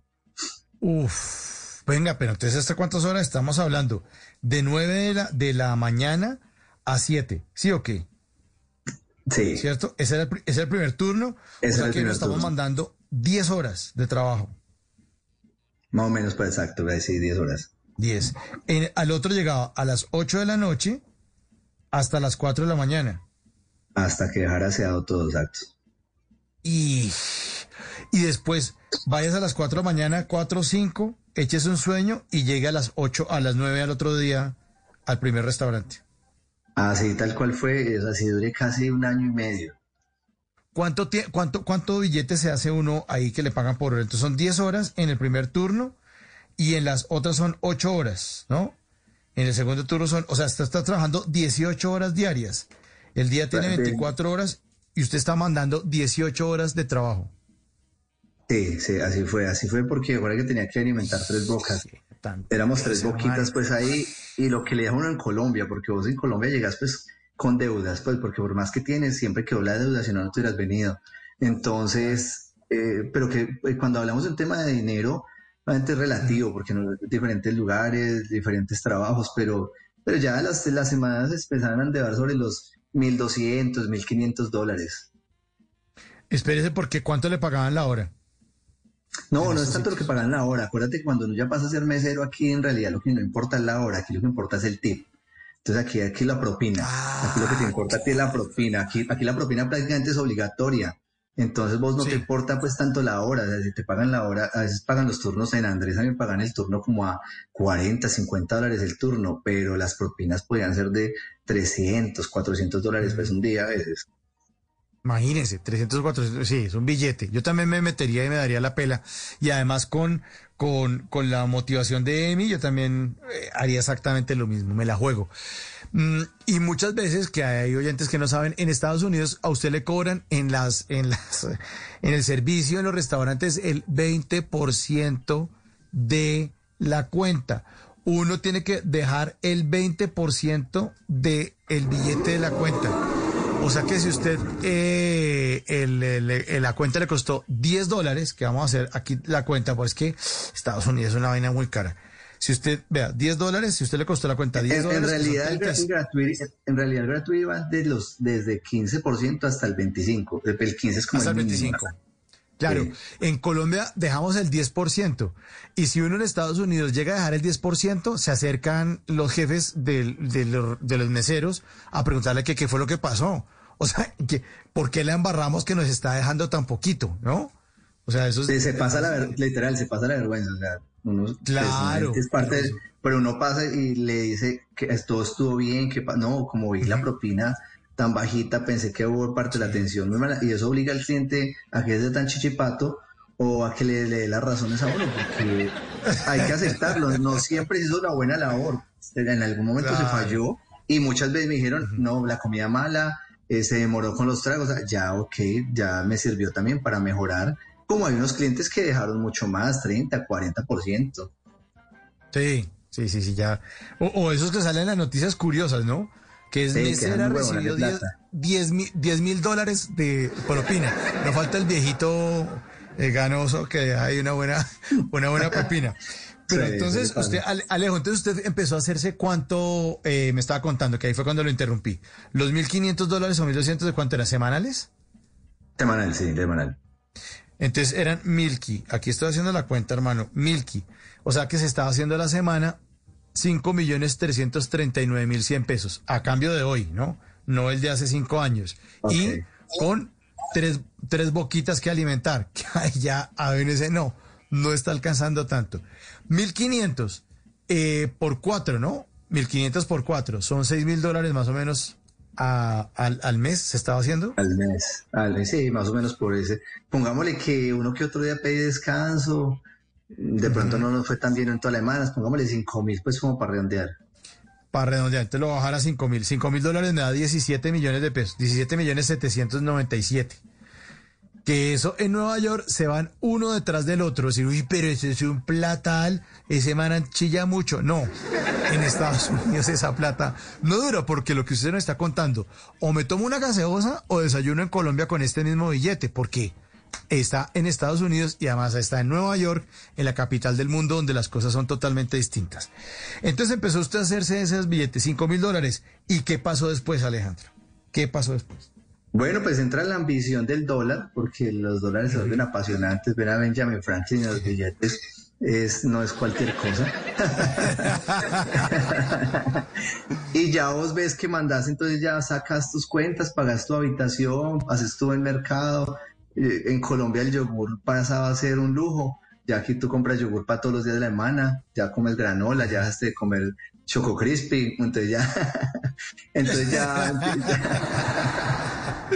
entonces ya, ya manda uno de pronto mil dolaritos, mil quinientos dólares al mes en Colombia, entonces ya como tú haces la, la tabla, ya pasaban a ser 3, 4, 5 millones de pesos, empezando uno hasta ahora su carrera en los Estados Unidos, entonces se vuelve algo atractivo y ya tú empiezas a pagar la cuentica, de pronto empiezas a mandarle un regalito a tu familia.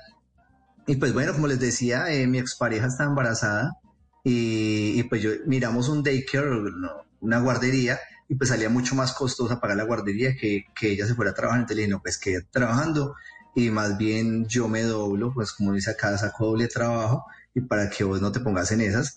Y, y pues ese fue el siguiente paso. Yo matarme duramente trabajando. Ok. Después de eso, ¿qué pasó? Cuando ya cumplió su ciclo, me contaba usted hace unos minutos que duró más o menos un año en estas, ¿no? De trabajar 18 horas al día. Un año más o menos, ¿no? Un año larguito, sí. Un año larguito. un año larguito. Y después de ese año larguito, ¿qué? ¿Qué pasó? Bueno, pues ahí es donde llega esta magnífica idea de todo esto que viene pasando, que, que de un momento a otro, ella desde que estaba embarazada, decía, qué rico un tamal, ay, oiga, qué ricos tamales de Colombia, qué ricos tamales de su mamá. Fue un Fue un antojo. antojo de ella desde el embarazo. Y yo le busqué muchos tamales, entonces le pregunté a mi amigo, ¿dónde consigo un tamal? En tal lado. Yo iba y yo, eh, ¿qué tamales están malucos? Mi otro lado, eh, ¿qué tamales están malucos? Y así en todo lado era, pues, ¿qué tamales están malucos? Y entonces nació la niña con la boca abierta. Porque no Y nació y siguió y creció la niña y ella seguía con los berracos tamales y, y yo, mi mamá llegó y dijo, cuando vaya a visitarlos les hago unos tamales deliciosos, pero mi mamá nunca vino. Gracias al señor Donald Trump nunca la aprobaron la visa. Entonces mi mamita no pudo visitarnos y entonces nos quedamos con los tamales hasta que un día nos cansamos y en un día de esos de, de- de descanso, mi mamá en el momento en el glorioso Skype, que ya está casi muriendo, llegó y mi mamá dijo, pero desconectémonos y les digo la receta. Para hacer 20 tamales duramos como 15 horas. Fue un trauma. Yo me puse a reunir, buscar por todo lado el arroz, la, la alberja, la, la harina, las pendejadas. y yo no las sabía dónde hojas. conseguir las hojas. Alejandro, Entonces yo me di cuenta por ahí que un restaurante ecuatoriano vendían algo que llamaban bollos de pescado y me fui por allá a golpear y me vendieron hojitas, me dijeron que por allá- yo no tenía ni dónde conseguía. Ahorita es lo más bobo del mundo saber dónde se consiguen, pero cuando uno no conoce, el que desconoces es, es- es el peor defecto de cualquier persona. Entonces, mm, conseguir los ingredientes, nos fuimos a hacer tamales. Cuando nos sentamos a comer de tamal al otro día de ayuno, yo sentí como si, mejor dicho, hubiera vuelto a ver el mundo. O sea, yo me acordé de mi mamá, la pasamos súper rico, por fin dijimos qué tamales tan ricos y les digo la verdad, aquí todos, y de pronto hay clientes conectados en este momento que les invité acá a la, emisora, los peores tamales de la tamalería colombiana fueron esos. O sea, para mí eran los más ricos de su momento, pero qué tamales tan feos. pero eran tan feos que eran los me- eran mejores que cualquiera de los que yo había probado acá. Sea, imagínense así como era la, la historia. Entonces yo dije, oiga, qué tamales tan ricos en su momento. Como éramos solamente dos personas, pues sobraron, póngale que sobraron 18 tamales, que hubiéramos guardado unos cuatro más para nosotros. Pues yo me llevé 14 tamales para vender en mi, en mi trabajo. Y les dije, muchachos, mire que mi mujer hizo tamales, ella no trabaja, eh, pues para que le colaboren ahí unos tamalitos. Entonces, claro, ellos a las 3 de la mañana, después de haber tenido un turno desde las 8 de la noche, todo el mundo tiene hambre y a todos les gustó, les pareció delicioso. No sabíamos si era que estaban ricos o no, si sabíamos que el hambre tan berraca sabían bueno. Pero lo importante es que los comieron. Claro, ya recuperamos platica y con esa platica hicimos más tamales. Entonces ya empezaron a decir, oiga, están ricos, tráigame cinco para entre ocho días, tráeme tres. Y en Andrés eh, comenzó esta historia de tamalería que no se llamaba la tamalería como tal, pero era vender tamales. Entonces empezamos a venderle a uno, al otro, al otro, hasta que se me prendió el bombillo como comercial. Yo dije, venga, pero si le echo plata a tanta compañía en Colombia, si llené de plata a Samsung y a Sony y a Delin y a Epson y a cuánta compañía que traje en Colombia, porque no va a poder yo convencer aquí a la gente. Entonces, cliente que llegaba colombiano al restaurante, simplemente me le acercaba, ¿cómo va? ¿Qué tal todo? Oiga, yo hago unos tamales muy ricos para cuando quieran. el ¿Qué tal rebusque, tocaba el rebusque. Claro, le, to- le tocó gorrear ahí, claro, ¿dónde están? Pues están aquí en el, en el restaurante colombiano. Óigame. Y eh, entonces, Alejandro, oiga, pero esa no, esa no es la historia chistosa. Venga, le cuento la historia chistosa. Lo chistoso que era que yo llegaba con los tamales y los escondía en el cuarto frío, que se llama acá, ¿no? Esas neveras grandotas, y los escondía y hacía negocio dentro del restaurante. Entonces el cliente me decía, en serio, hágale, aquí tengo tamalitos, en serio. Entonces, claro, pues como la- normalmente a ti te, so- te- te dan los sobraditos, ¿no? Lo que te sobra en una bolsita. Entonces, pues el jefe no se da cuenta. Pues yo me iba para la cocina, me escondía sin que me viera el chef, sacaba los tamalitos dentro de la bolsa y iba y se los llevaba y aquí están sus tamalitos. Entonces yo hacía negocio dentro del negocio. ¿Qué tal esta vaina? y nunca lo pillaron, obvio. O, o cuénteme Bueno, ahí entra, entra, ahí entra la, ahí entra la mejor parte, que llegó Sanidad, llegó Sanidad, como aquí, aquí, aquí, aquí es tan famoso Sanidad, aquí Sanidad llega, claro. inspecciona, mejor dicho, ve que, ve que alguien, mejor dicho, tiene una lagaña y ya por eso cierran el restaurante, entonces entraron y revisaron las neveras y claro, todo el mundo son las neveras perfectas, pues cuando les Sanidad dice esa bolsita que está por allá, ¿qué es? Pues una bolsa llena de tamales. Claro, no, no. Claro, y la dueña de estos tamales de dónde salieron, pues todo el mundo sabía que yo era el de los tamales. Entonces, claro, ya na- mi jefe, no, pues me armé el problema más berraco. Y pues de ahí empezó la historia de los tamales porque fue muy cómica. eh, y fue tan cómica que ella, eh, este restaurante pues tan famoso que era acá Andrés, va y prueba los tamales ella, le encantan, ya después de tantas cosas, porque vio que yo estaba emprendiendo, que estaba buscando la manera de generar más, que ella metió en su menú los tamales míos. Claro, claro, es que usted debe haber hecho. Bien, bien. Es que. Exactamente esa era la vuelta, volverse usted proveedor, pero usted con los tamales por debajo de cuerda. Además, como esto era, como esto era vendiendo de la, del Producto Interno Bruto colombiano, que ya sabemos cuál es. Eh, ¿dónde está de los tamales? que le diga, pégalo, Ay, pégalo, socio, Juan, Juan Jacobi, ya, hombre, acueste. Qué pena, Alejandro. Disculpe. Sí, entonces usted ahí por debajo de cuerda, como si estuvieran, quién sabe qué, traficando. Bueno, y entonces, ¿qué pasó? Y entonces, eh, aquí estamos hablando de qué época, en qué año pasó eso, Alejandro. Bueno, eso pasó, póngale, bueno, yo llegué en el 2015, estamos hablando como en el 2016 por ahí, Ok. 2017, 2017 por ahí, 2016, 2017, yo creería. Entonces, pues, lo, lo, lo, lo- lo curioso de la cosa es que obviamente yo no podía distribuirle porque yo no tenía una empresa como tal. Entonces, pues uno no puede vender un producto que es hecho en la casa, más a un restaurante de esos, porque cualquier persona que se intoxique, pues, nos jodimos todos. No, la Entonces, pues, demanda, obviamente, la demanda tan brava ya no con, podía... con lo que joden en Estados Unidos con las cosas de manipulación de alimentos. eso no Increíble, como- acá es increíble. Sí, sí.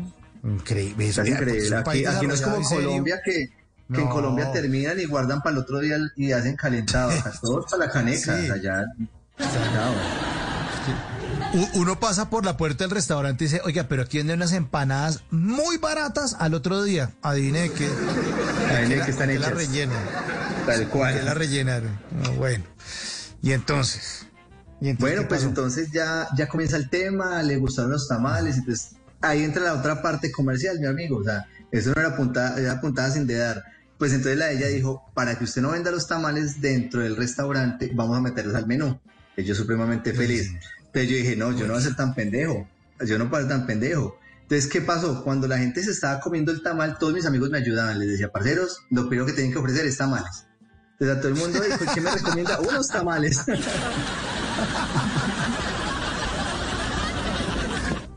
Entonces, claro, los meseros, los meseros siendo amigos míos, pues claro, todos ofrecían, "Eh, ¿qué tienen de menú hoy? Entonces, en vez de ofrecer todas las carnes y las especialidades del restaurante, los tamales es lo mejor que tenemos acá. Entonces, claro, cuando yo veía a alguien comiendo tamal, yo miraba para todos lados que no estuviera el manager, me le acercaba, hey, ¿qué tal esos tamales? Deliciosos, oiga, ¿qué tamales tan ricos? Mandé a hacer tarjetas de presentación llamadas las business card que le llamamos acá, y le decía, mire, yo soy el que hago los tamales, llámeme cuando quiera. Entonces ya, claro, ya tenía la aprobación para vender dentro del restaurante y ahora cuando el cliente le gustaba, claro, le claro, entonces ya el cliente desde su casita ya me llamaba y me decía, oiga, ¿qué tamales tan buenos? Tráeme. Entonces ya hacía doble negocio por dentro y por fuera.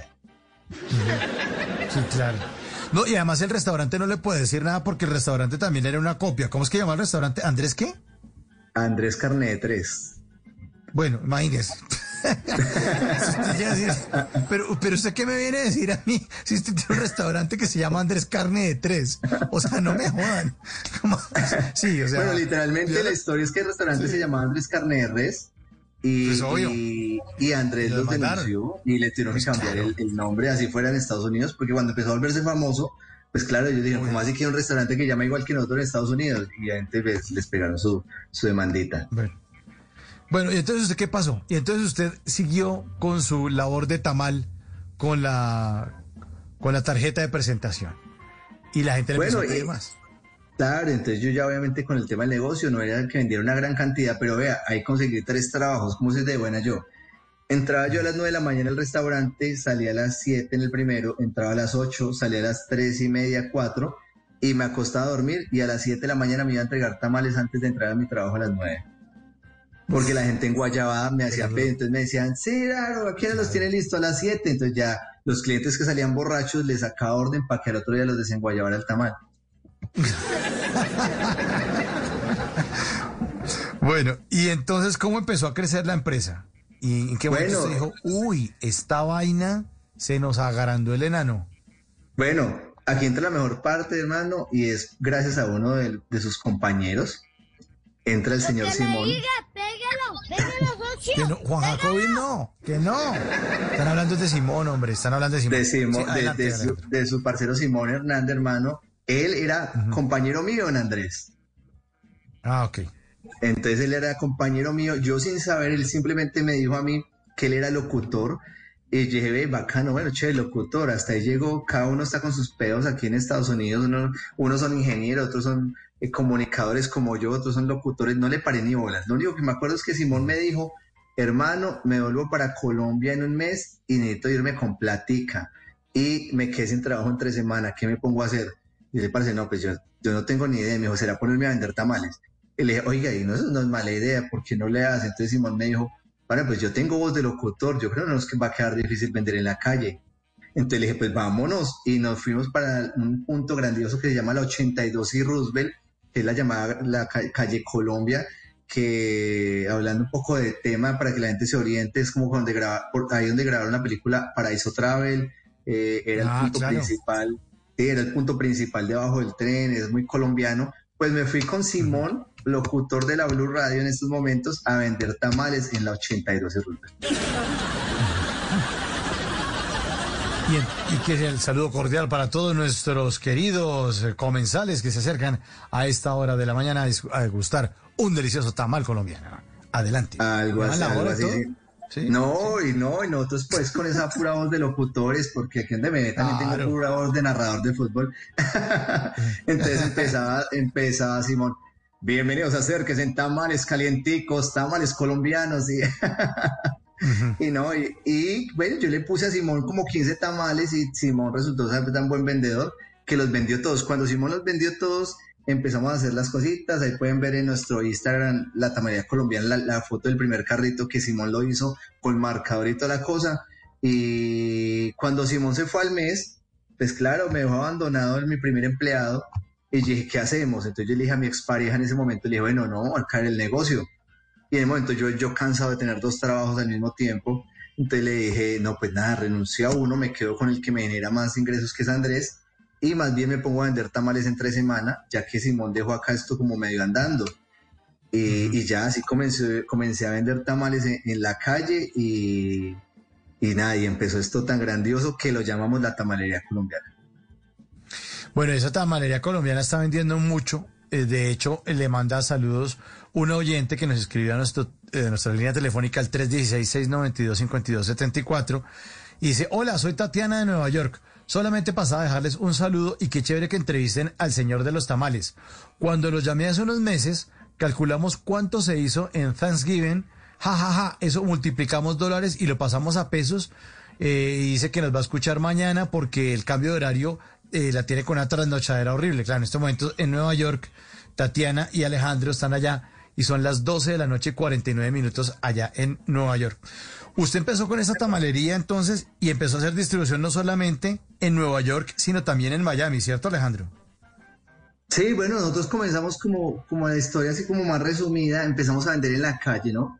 Y ya la gente empezó a pasar, los de restaurantes empezaron a decir, oye, que todo el mundo dice que esos tamales son los más de buenos, la gente de los panaderías, y entonces empezaron a comprarnos más, hasta que decidimos dejar la calle porque teníamos tantos clientes que ya no era negocio vender en la calle, porque me salía mejor irme a entregar los domicilios, los llamados deliveries acá. Y, bueno, empezaron a llamarnos gente de otro lado, me alumbró el bombillo, ya yo me separé de mi expareja, ya que yo solo con, con esto tuve más tiempo para pensar y mirar qué más hacer con el negocio. Y decidí empezar a franquiciar el negocio. Ahorita la Tamaría Colombiana vende franquicias y vendimos nuestra franquicia en Miami, abrimos en Miami, colocamos fábrica en Miami con mi socio César Cortés y, bueno, empezamos a crecer este negocio. Ahorita la, la tamalía colombiana está en 11 estados. Está en Nueva York, New Jersey, Connecticut, Pensilvania, Washington, D.C., Virginia, Maryland, Boston, Massachusetts, Miami, Florida, Orlando, Daytona, eh, Tampa. Bueno, vamos a abrir Denver y ya vamos. ¿Cuánto vale un tamal en Estados Unidos, Alejandro? Aproximadamente vale 10 dólares. Ok, estamos hablando de que un tamal vale 35 mil pesos, 35 mil 594 eh, pesos en Estados Unidos. ¿Cuántas unidades se está vendiendo diarias? Bueno, diarias es algo que no se calcula en realidad, porque no es lo mismo un lunes a un domingo, nuestra ah, producción se, lleva más un control semanal, pero estamos sondeando alrededor de las 5 mil a 6 mil unidades semanales. Uf qué buen negocio. O sea, estamos, estamos hablando de 5 mil por 10 dólares. Eh, sería lo ideal, sería el cuadro perfecto. En realidad pasa un tema de que cuando ya manejas distribuidores, ya ah, no es, ya no es lo mismo. Ya cambia, ah. entonces pues ya vendemos, pero más o menos está sobre los 6 dólares el promedio de, venta. Ah, ok, entonces 6 dólares, 6 por eh, 5 mil a la semana, ¿verdad? ¿Sí? Alejandro. ¿no? Porque si hablamos en un diciembre. Dime. Alejandro, es que se, cortó un poquito. Le estaba preguntando que usted se está haciendo 5 mil tamales. Sí, aquí estamos perfectos. 5 mil tamales a la semana por 6 dólares más o menos. Estamos hablando de 30 mil dólares semanales. Eh, sí, puede ser la tamaña puede estar facturando entre 100 a 140 mil dólares mes. 140 mil, un, dos, tres, sí, claro. lo que pasa es que lo que pasa es que ahí entra una cifra que, que, es una cifra oculta, diría yo. 500 si lo hablamos así, que no me esté escuchando mi contadora en estos momentos, por favor. Eh, Y es que la tamalera colombiana ya no somos solo tamales, ahora vendemos lechona. Entonces la lechona, una Ah, lechona está entre los 150 a 300 dólares. Entonces semanalmente se pueden estar vendiendo 80, 50 lechonas. Entonces es, un, es unas cifras totalmente diferentes dependiendo del tipo de negocio. Ya ahora separamos tamales a lechona. Entonces yo, se puede estar facturando 100, 140 mil dólares mensuales en tamales y 80 mil, 70 mil dólares en lechona. Son cifras diferentes. Bueno, eh, hoy lo hemos traído usted en este espacio que se llama La riqueza es usted, porque queremos resaltar eso. Queremos contagiar a la gente de Bla Bla Blue, a nuestros oyentes, de pasar de la palabra a la acción. Y quiero que usted me dé eh, su testimonio o les hable a los oyentes acerca de eso. Porque es que uno se, se queda como análisis más análisis genera parálisis.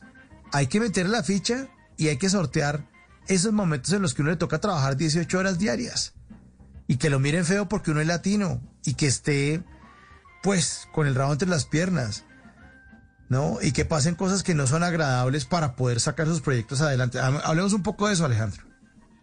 Bueno, yo digo que el ser emprendedor genera muchas cosas. Eh, cuando alguien me pregunta, "Mm, estoy cansado de trabajar, ¿qué debo hacer? Yo le digo simplemente, eh, cómasela toda la que se la tiene que comer.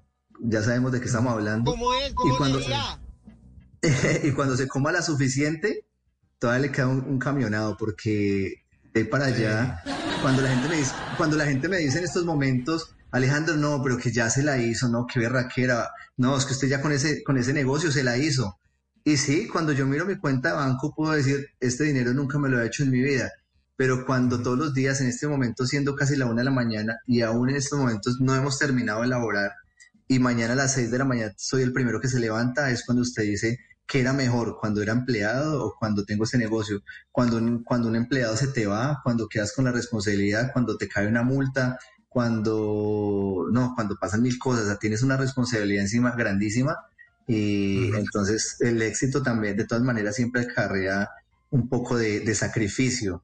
Pero yo le puedo decir a todos que lo mejor que uno puede hacer es emprender. Si tú quieres tener éxito en algún momento, como tú veas el éxito que es inverosímil, simplemente maneras emprende porque va a ser algo que te va a generar unos resultados grandísimos. Y yo tengo claro algo que llama el legado. Y uno viene a este mundo a dejar un legado y, y yo creo que mi legado no son los tamales, pero mi legado es dejar algo para, para mi patria aquí en los Estados Unidos, porque como lo han visto en muchos lados, yo digo que la tamalería tiene que ser el McDonald's colombiano. Que, el día, que todos los lados de Estados Unidos haya una tamalería colombiana, que un colombiano viaje a cualquier parte de Estados Unidos y encuentre sus tamales. Qué bueno, qué bueno. Y, sí, señores, un aplauso muy grande para nuestro querido invitado Alejandro. Y además porque eh, no solamente los colombianos, los latinos también están pegados a, a sus tam- a sus tamales. Ahí está todos probando la delicia de tamales colombianos, ¿no? No, aquí prueba todo el mundo, eh, ecuatorianos, peruanos, mexicanos, asiáticos, eh, lat- eh, um, americanos, anglos, o sea, todo el mundo prueba sus tamales, o sea, claramente la comunidad latina es la más amplia, claramente mis 60% son colombianos, mis, mis compatriotas, pero esto lo prueba cualquiera, o sea, aquí ya, aquí ya se vuelve un tema muy, muy bueno y es que digamos yo como colombiano me aburro de comer comida colombiana. Entonces un día que descanso yo digo, uy, qué rico unos, unos nachitos, un burrito. El otro, el otro, uy, qué rico comerse un encebollado ecuatoriano. O qué rico un ceviche peruano. Entonces siempre estás cambiando porque como hay tanta diversidad cultural y lo mismo le pasa a ellos. Entonces ellos dicen, Colombia, qué rico, vamos a comernos unos tamales. Cuando yo llegué acá todo el mundo conocía a Colombia por la bandeja paisa. La bandeja paisa, la bandeja paisa, la bandeja paisa, la bandeja paisa. Y me encanta que la, la gente ahora con una bandeja paisa unos tamales, o sea, o sea, que ya la gente diferencia el que no es colombiano, la, Colombia con tamales, hermano, eso es una, eso es una ventaja, una carrera grande la que hemos hecho. Aquí está otra.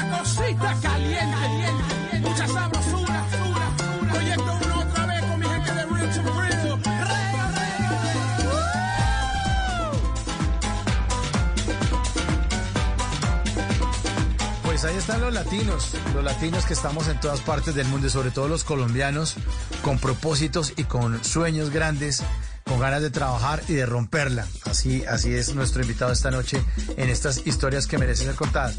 Alejandro, le preguntamos a nuestros oyentes a través de nuestra cuenta de Blue Radio en Twitter, arroba Blue Radio Co. Hicimos una encuesta. ¿El dinero trae la felicidad? Y, y nuestros oyentes dicen que sí, en un 77%, que no 23%. Le pregunto a usted, que se está haciendo 500 millones de pesos en mensuales, ¿el dinero trae felicidad? El dinero, el dinero, el dinero trae felicidad, como puede traer tristezas. O sea, en realidad el, dinero, el dinero simplemente es un activo, pero es depende como tú lo veas y como tú lo utilices. No con dinero puedo comprar armas o con dinero puede crear una fundación.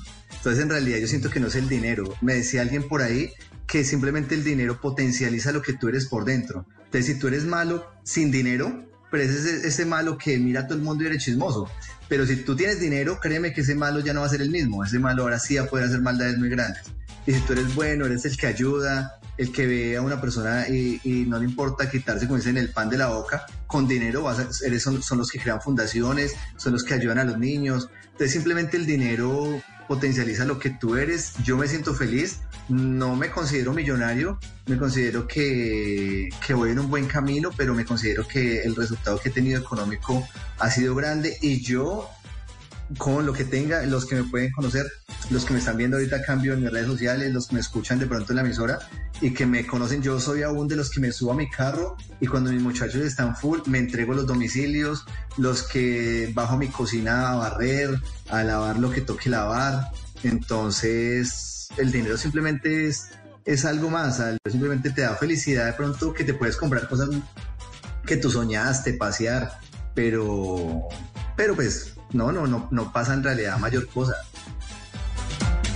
Pues Alejandro, un gustazo haberlo saludado esta noche, que nos haya contado su historia de vida, que haga parte de, este, de esta sección de la riqueza es usted, para que entendamos que la riqueza está dentro de todos nosotros, que nosotros lo único que tenemos que hacer es pararnos, como decía el Papa cuando vino acá, dar el primer paso y darle, como dice usted, emprender.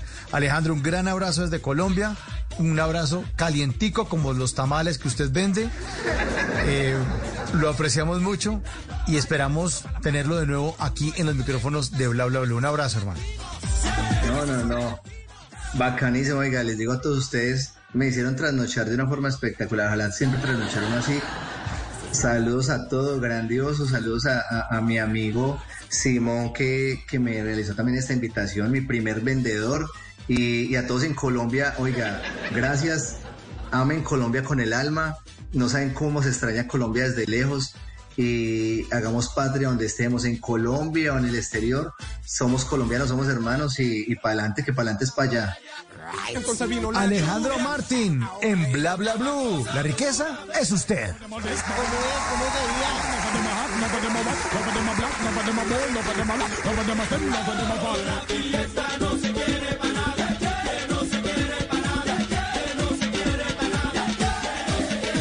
Está listo Javier Seguro con voces y sonidos, la actualización de las noticias más importantes de Colombia y el mundo. Y después de voces y sonidos, ustedes se toman bla bla blue en el 316-692-5274. Ya regresamos.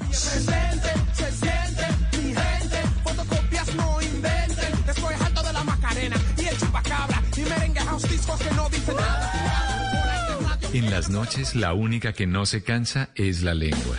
Por eso, de lunes a jueves a las 10 de la noche empieza Bla Bla Blue con invitados de lujo. ¿Qué tal amigos? Les saluda Omar Geles. Soy Jimmy Vázquez. Los saluda Fernando el Flaco Solórzano. Mi familia de Colombia, soy la cantante española Melody. Les saluda Pedro Palacio. Yo soy Iván Marino. Los saluda Hablado. Los saluda Carolina Lao. Con buena música, con historias que merecen ser contadas, con expertos en esos temas que desde nuestra casa tanto nos inquietan y con las llamadas de los oyentes que quieran hacer parte de este espacio de conversaciones para gente despierta. Bla bla blue. De 10 de la noche a 1 de la mañana. Bla bla blue. Porque ahora te escuchamos en la radio.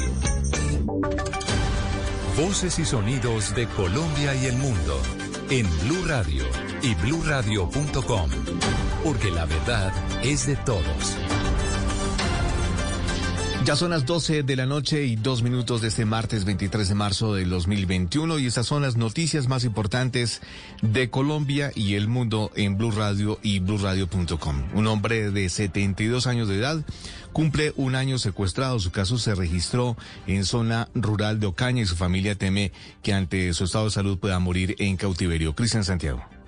12 meses cumple en cautiverio Evangelista Borges, un campesino que fue secuestrado en zona rural del municipio de Ocaña.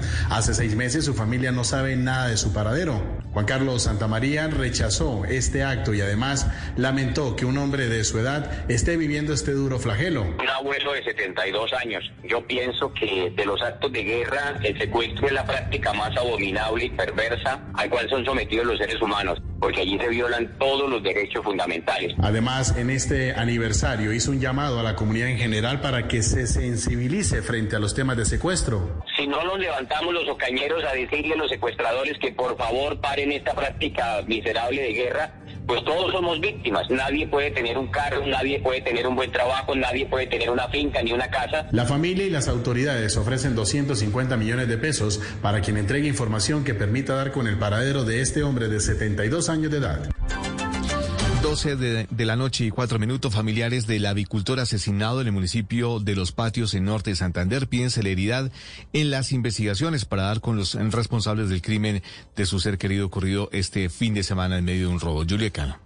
Desesperados y afligidos se encuentran los familiares de John Hamilton Santa María, el avicultor asesinado el sábado luego de perseguir a los delincuentes que le habían hurtado dinero y sus pertenencias en el municipio de Los Patios. Aún no se sabe nada de los responsables de su asesinato.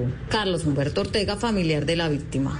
Cuentan testigos que en la persecución los bandidos se le hicieron una moto por el lado del conductor, por el lado izquierdo, y le dispararon en cinco oportunidades. Él ahí que prácticamente fallece, queda el carro sin control. Las autoridades aún no tienen pista a los responsables, pero se continúa verificando cámaras de seguridad de la zona y además se ofreció una recompensa por 10 millones de pesos por los asesinos. 12 de la noche y 5 minutos en el páramo de Berlín, en Santander, las autoridades instalaron un punto de atención integral de VIH, donde se entregarán condones para la población general inmigrante que transita por el sector entre Bucaramanga y Cúcuta. Diego Suárez. Con la aplicación de pruebas diagnósticas gratuitas de VIH y la instalación de un dispensador permanente de preservativos, se puso en funcionamiento un punto de atención integral sobre esta enfermedad que incluirá a la población migrante. Liliana Andrade, directora de AHF Colombia, fundación internacional que trabaja en prevención, detección y tratamiento de la enfermedad. En este momento estamos en el páramo de Berlín inaugurando dispensador de condones en forma eh, continua y en alianza con la Cruz Roja para que los migrantes que pasan por este punto puedan acceder a prevención con de látex masculinos y vamos a estar subiendo a lo sumo al menos dos veces por mes para ofrecer pruebas rápidas de VIH de tamiz y de confirmación en este punto. Con la instalación de este puesto de atención integral se desarrollarán campañas de sensibilización y promoción para el diagnóstico del VIH que se ejecutarán en diferentes municipios del área metropolitana de Bucaramanga. 12 de la noche y 6 minutos en Bogotá, las autoridades encontraron a 200 personas en una discoteca en un barrio de la localidad de Bosa. Entre ellas había menores de edad. Mariana Castro. Hasta el barrio Piamonte de Bosa llegaron las autoridades luego del llamado de auxilio que realizó la menor de 16 años a una prima porque, según su relato, no la dejaban salir de la discoteca Dubai 7.0, la cual estaba operando a puertas cerradas y, según las autoridades, con varios menores de edad adentro. La alcaldesa local, Lizeth González. Con actividades de venta y consumo de bebidas embriagantes, actividades de baile, incumplimiento de aforo permitido e incumplimiento de los horarios establecidos para la reactivación de establecimientos de comercio. El lugar fue cerrado luego de encontrar a más de 200 personas aglomeradas y el incumplimiento, por supuesto, de las medidas de bioseguridad. La menor ya se encuentra con su familia, la cual está preocupada por haber denunciado el hecho, ya que teme a que se tomen represalias en su contra. Noticias contra reloj en Blue Radio. Y cuando ya son las 12 de la noche y 7 minutos, la noticia en desarrollo, un hombre armado mató al menos a 10 personas en un supermercado de Colorado ayer lunes en el último incidente registrado en este estado del oeste de los Estados Unidos, escenario en el pasado de dos de los más sonados tiroteos masivos del país. El atacante se encuentra bajo custodia y está herido. La cifra que es noticia en Colombia desde el pasado viernes 19 de marzo y con corte al domingo 21, se han vacunado en Colombia 83 mil personas de la primera etapa, mientras que en ese mismo periodo se reportaron 17 mil 857 nuevos contagios. Y quedamos atentos porque hay cierre total en ambos sentidos de la vía Paso Mojarras en el departamento de Nariño por un deslizamiento de tierra a la altura del kilómetro 19 más 900 metros. El desarrollo de estas y otras noticias en blurradio.com y en Twitter en arroba blurradioco. Sigan en sintonía con Mauricio Quintero y Simón Hernández en Bla Bla Blue. Conversaciones para la gente despierta. El mundo nos está dando una oportunidad para transformarnos, evolucionar la forma de trabajar, de compartir y hasta de celebrar. Con valentía enfrentaremos la realidad de una forma diferente, porque transformarse es la nueva alternativa. Blue Radio. Y ahora en Blue Radio, la verdad sobre las vacunas para COVID-19. No creas en cadenas de WhatsApp o videos que te invitan a no vacunarte por supuestas conspiraciones y eventos adversos con la vacuna. Nada de eso tiene un soporte científico. Las vacunas contra COVID-19 han sido desarrolladas con base en evidencia científica y se han probado en estudios clínicos muy rigurosos que avalan su uso. La mejor estrategia es prevenir la infección mediante la vacuna, pues a la fecha no hay medicamentos disponibles que sean efectivos para el manejo de la enfermedad. Cuida tu vida, cuida la vida de tu familia. Vacúnate. Vacúnate. alcuna. Blue Radio. Si es humor. Si agarra las ollas calientes sin trapo. Uy. Si es opinión. Desde que nació el periódico El Espectador en Colombia, siempre se comprometió con algo y fue con ser un medio de comunicación crítico. El, el Espectador nunca ha sido un medio de comunicación contemplativo. Ese compromiso con la verdad del espectador es, es escaso, requiere una tradición, requiere un tipo de periodistas muy particular. Fidel Cano es un representante de eso, el director del espectador, un hombre realmente independiente. Voz Populi. El campo es una belleza por todo lo que provee. Y si se siembra con fe, con ahínco y con nobleza, es gran fuente de riqueza, fuente de prosperidad, fuente de vitalidad, gran fuente de solidez. Pero sobre todo es fuente de felicidad. De lunes a viernes desde las 4 de la tarde. Si es opinión y humor, está en Blue Radio, la nueva alternativa. Calle 96.9 PM. Vive contigo. Para vivir las mañanas con toda, acompañamos a los que por deber andan callejeando. Y a los que no han podido decir lo que piensan, Descarados les permite hablar sin pelos en la lengua. Y así todos los bares estén cerrados, para eso está Barra Libre, para divertirnos. Estamos seguros de que pronto estaremos juntos de desmadre. Escucha la calle 96.9 PM. Porque la calle vive contigo. Hoy es un día... Descargue Blue App. Nuevo diseño. Una app más eficiente y liviana. Notificaciones con información de última hora. Podcast, programación de Blue Radio y todas las señales nacionales Blue en vivo donde y cuando quiera. Descárguela en Google Play y App Store. En las noches, la única que no se cansa es la lengua. Por eso, de lunes a jueves a las 10 de la noche empieza Bla Bla Blue con invitados de lujo. Aquí está, Quinito, Quinito, su amigo, su amigo. Los saluda Buxi, soy Yuri Buenaventura. Los saluda Orlando Duque, clavadista. Les saluda Don Fulano. Los saluda Rogelio Pataquigato Casuchi. Los saluda Hernán Orjuela. Con buena música, con historias que merecen ser contadas, con expertos en esos temas que desde nuestra casa tanto nos inquietan y con las llamadas de los oyentes que quieran hacer parte de este espacio de conversaciones para gente despierta. Bla bla blue. De 10 de la noche a 1 de la mañana. Bla bla blue. Porque ahora te escuchamos en la radio.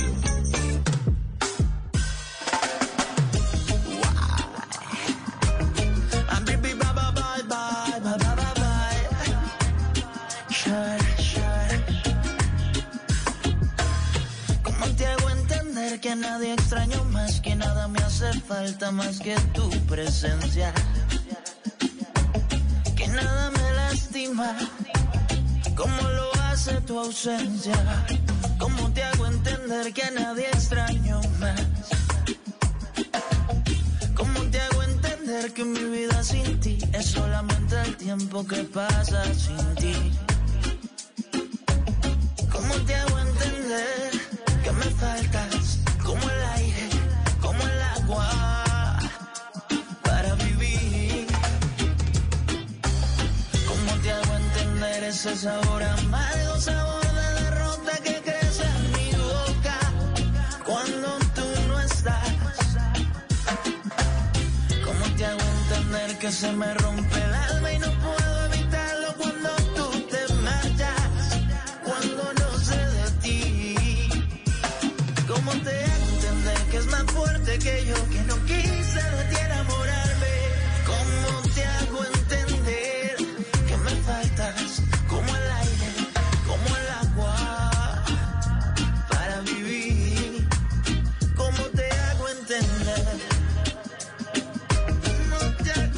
12 de la noche, 13 minutos. ¿Cómo te hago entender que tienes que llamar al 316-692-5274? Sí, señor, para que se tomen este programa.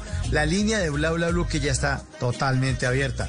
316-692-5274. Llega Simón Hernández con música nueva, señor. Buenas noches, ¿cómo me le va? Buenas noches, señor Mauricio Quintero. Eh, por acá poniendo canciones que son estrenos, cancioncitas que tienen pura, pura playa, como diría la gente de Alquilados. Una banda que inicialmente hacía rock, pero que ahora se dedica eh, pues a hacer un poquito de reggaetón o cositas urbanas. Aunque esto no es reggaetón, porque seguramente usted ha escuchado esta canción y le suena y lo puede volver por allá al año de 1997 a esa exitosa versión original de Roberto Roena de esa cancioncita de salsa que se llama Cómo te hago entender y que ah, suena muy muy chévere. Alquilado le puso un poquitico de reggae, como de pop, producida por un hombre que siempre ha trabajado con ellos que es Ronnie Watts pero pues hay quienes dirán, ah, a mí no me gusta esa versión, no sé qué, lo- los puristas. bueno, pero para los puristas también les tengo la versión original, a ver si ustedes se acuerdan del gran Roberto Roena. ¿Cómo te hago entender que a nadie extraño más que nada me hace falta más que sí, tu señor, claro. Sí, señor. Que nada me lastima como lo hace tu ausencia. ¿Cómo te hago entender que a nadie extraño más? ¿Cómo te hago entender que mi vida sin ti No, pero es esta canción está muy buena. Qué buena versión de que Alquilado, chévere. Muy bacano. A mí no me parece una versión maluca como por ejemplo las que han hecho los muchachos de CNCO en Miami, que las vainas les quedan horribles. No, no, no. ¿Y por qué? La, la verdad sea ¿Por qué los maltratan? Está muy sincero. Sí, pero está muy sincero usted. ¿eh? ¿Cómo te hago entender que No, es que han hecho unas cosas. Eh, pero no, no, no, no, no. Esto que ha hecho Alquilados me parece genial. Además, ahora varios reggaes también, pues, como, como de música urbana. Han cogido la, la, la mañita de pronto de hacer pues versiones distintas de canciones que pues ya conocíamos que fueron muy top. Y pues yo digo, si usted va a hacer una versión, pues que le quede chévere. Porque es que si la va a dañar, por ejemplo, si va a hacer eh, lo que hizo Ciencio con Mis ojos lloran por ti, o, o con, o con la canción eh, esta de pop de Sin Bandera, Entra en mi vida, o la de Franco de Vita de Solo importas tú. Mm, no, no, más bien quédense quieticos. Pero esto de alquilados creo que está muy chévere. Muy chévere. Me convence. ¿Cómo te hago entender que es más fuerte que yo, que no quise de ti enamorarme? ¿Cómo te hago entender que me faltas? Bueno, aquí me está diciendo nuestro productor Diego Garibello por el interno que está haciendo la vuelta, que está haciendo la vuelta para invitar alquilados. Ah, bueno. Chévere, para tenerlos aquí en Bla Bla Bla. Sí, ojalá los podamos tener entonces pronto para hablar con los alquilados. Desde Pereira, para el mundo, suenan en Bla Bla Bla, como te hago entender. hace Estreno. tu ausencia? ¿Cómo te hago entender que a nadie extraño más? ¿Cómo te hago entender que mi vida sin ti tiempo que aquí? A las 12.17 minutos, ahí sí como diría Mauricio, ¿cómo le hacemos entender a nuestros oyentes que los queremos y que estamos esperando su llamada en el 316-692-5274? Aló, aló, ¿con quién hablamos? Buenas noches, Carlos Roa. Carlos Roa, ¿desde dónde nos llama, hermano? Aquí en la ciudad de Bogotá. Ah, qué bueno. Y, pero, pero, ¿por dónde se está moviendo? Se escucha ruidito. Aquí en la ola amarilla, por el lado de la estrada. Ah, Ah, qué bueno. ¿Y, ¿Y va buscando carrera o lleva a alguien ahí atrás? 10 mil, no, ya aquí el pasajero se va a bajar, lo acabamos de recoger en el terminal y ya lo dejamos aquí en la casa. ¿De dónde venía el pasajero? No es por ser chismoso, pero como dice doña Barbarita, dar información no es pecado. El señor venía de Ibagué. Ah, de Ibagué, también nos escuchan en Ibagué allá, Blue Radio. Buenísimo, buenísimo. ¿Y le cobró bien la carrera o, o le cobró recargo nocturno? No, el señor eh, se bajó contento con el servicio y ya estuvo bien la tarifa y todo. ¿Y está cobrando lo normal o ya está cobrando el, el- el aguinaldo navideño? No, ni, ni aguinaldo de COVID. Oiga, Carlos, qué bueno que nos llame, hombre, qué bueno que la ola amarilla se haga presente en Bla Bla Bla. Nosotros los queremos mucho, los admiramos mucho, porque la labor de ustedes es bien importante, transportarse hasta ahora de una manera segura, en un vehículo limpio, que lo lleven a uno con la cordialidad, la amabilidad y a un buen precio, es lo que necesita uno a esta hora, y ya empieza a mover, ¿no? Hoy mucho, mucho movimiento, Carlos, con el tema del puente. Pues ha- ya ha empezado a mejorar un poco porque el año pasado y el comienzo de este año muy duro, terrible todo esto. Si es que ese COVID berraco no, sí, no, no, no, nos tiene jodidos. Y entonces Pero- pinta bueno, pinta bueno para Semana Santa, por lo menos. Sí, sí, esperemos que con la voluntad de Dios eh, todo así sea de manera lenta, pero vuelva a una relativa normalidad en todo sentido, porque si esto es como una cadena, ¿no? Si se mueven uno, nos movemos todos, porque si falla un eslabón, pues se desbarata la cadena. Pero ahí vamos, ahí vamos, recuperándonos. Carlos, ¿y usted qué siempre bueno. trabaja en la noche o qué? La mayoría de veces trabajamos en la noche para evitar los trancones y, como más suavecito el trabajo en la noche. Claro, le rinde más. Sí, sí, rinde un poco más y como un poco, así suene raro, pero sí es como más tranquilo el trabajo. En el Sí, día, total. en el día los actores viales, los otros carros, las motos, los peatones, uno No, mismo es que los tracones. No, es que Bogotá de día es que es complicado. Sí, yo preferiría, de verdad, si yo trabajara con un taxi, yo prefiero esta hora. Eh, le rinde a uno, reserva, la aplicación, pum, recoge uno y es mucho más rápido. Pues que uno de día metas en el trancón y de vuelta, sí señor, vaya rápido, que es que tengo afán y uno con ganas de decir al pasajero, hermano, salga más temprano, pues ¿qué puedo hacer? Mire el trancón, que es, ¿qué? ¿No? Porque ningún, usu- ningún, ni- ningún usuario anda con el tiempo tranquilo. Todos, No. ¿por dónde lo llevo? Por donde sea más rápido. Tengo afán. Esa es la respuesta clásica de nosotros. Por donde sea más rápido. Sí, sí, sí. Tengo afán. Se me hizo tarde para la cita, me están esperando, en fin. Sí. Y aunque, Tengo que y llegar aunque- allá antes de tal hora. Sí, sí, sí. Y aunque, aunque no lo crea la gente de pronto de otras ciudades, el, el calor aquí en Bogotá en el día hay veces es insoportable, terrible. Uy. Ahí, ahí se da uno Sí, cuenta de las la cosas tarde, de, de- de que el cambio climático y eso no son mentiras. Tenemos que coger conciencia todos que, que si no cuidamos el planeta, nuestros hijos van a sufrir mucho con el tema. Sí, sí, sí. Celebramos el Día del Agua, ¿no? El 22 de, de, de marzo se celebró el Día del Agua. Muchas reflexiones con respecto a ese tema. Eh, fíjese las inundaciones, no sé si Carlos y usted ha tenido la oportunidad de ver noticias, las inundaciones en el Valle del Cauca, en Dabeiba, Antioquia, esto está com- complicado, ¿no? En muchos sitios enredado el tema porque no cuidamos el agua, eso le tira, la gente ahí tira colchones, tira de todo, tira el aceite de- del- del- con el que uno hace el huevito frito ahí en la casa, lo tiran por el, por el desagüe, esa vaina tapa las cañerías. Estamos jodidos, contaminando el planeta, ¿no? Contaminando. Calent- el calentamiento. Lo que dice De usted. todas maneras, uno cuando cuando visita el mar y lo ve en, tan, en partes tan cristalino, uno se asombra. Con, con- claro, lo que tú estás diciendo es cierto. Uno uno bota de todo a, a las cañerías, a las alcantarillas, a los afluentes y, y, y el mar aún así aún es, es cristalino, es puro, ¿no? Agradecido que es el, el mar y la naturaleza, pero vea, vea que el, el tema del COVID y el tema del cambio climático, el que usted menciona, ya no están poniendo la alarma, no están diciendo, bueno, suavecito, queridos humanos, háganme el favor, o le, da, o le dan suavecito o me van colaborando con la salida porque se me van a ir extinguiendo. No, porque aquí la... Exactamente. Exactamente. Tenemos a los señores. Total, total.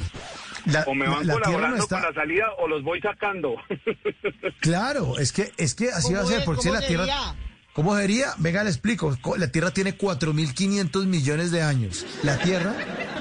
No, es que es en serio, tiene 4.500 millones de años. El ser humano, este ser moderno, tiene 300.000 años. No es nada, nosotros aquí estamos colados, gorreando naturaleza. Entonces, la naturaleza puede decir, bueno, los dinosaurios eh, duraron un tiempo prudente y chaolín, pingüín. Y de pronto ustedes, si siguen con esa vaina de contaminando, de haciendo esto, de la minería ilegal, botando cosas, abriendo la llave de- de- del agua mientras se cepillan los dientes, no cierran el agua, tirando cosas a la cañería, matando animales, acabando con todos los recursos, pues ahí sigue, es tan amable, raza humana, me colaboras con la salida.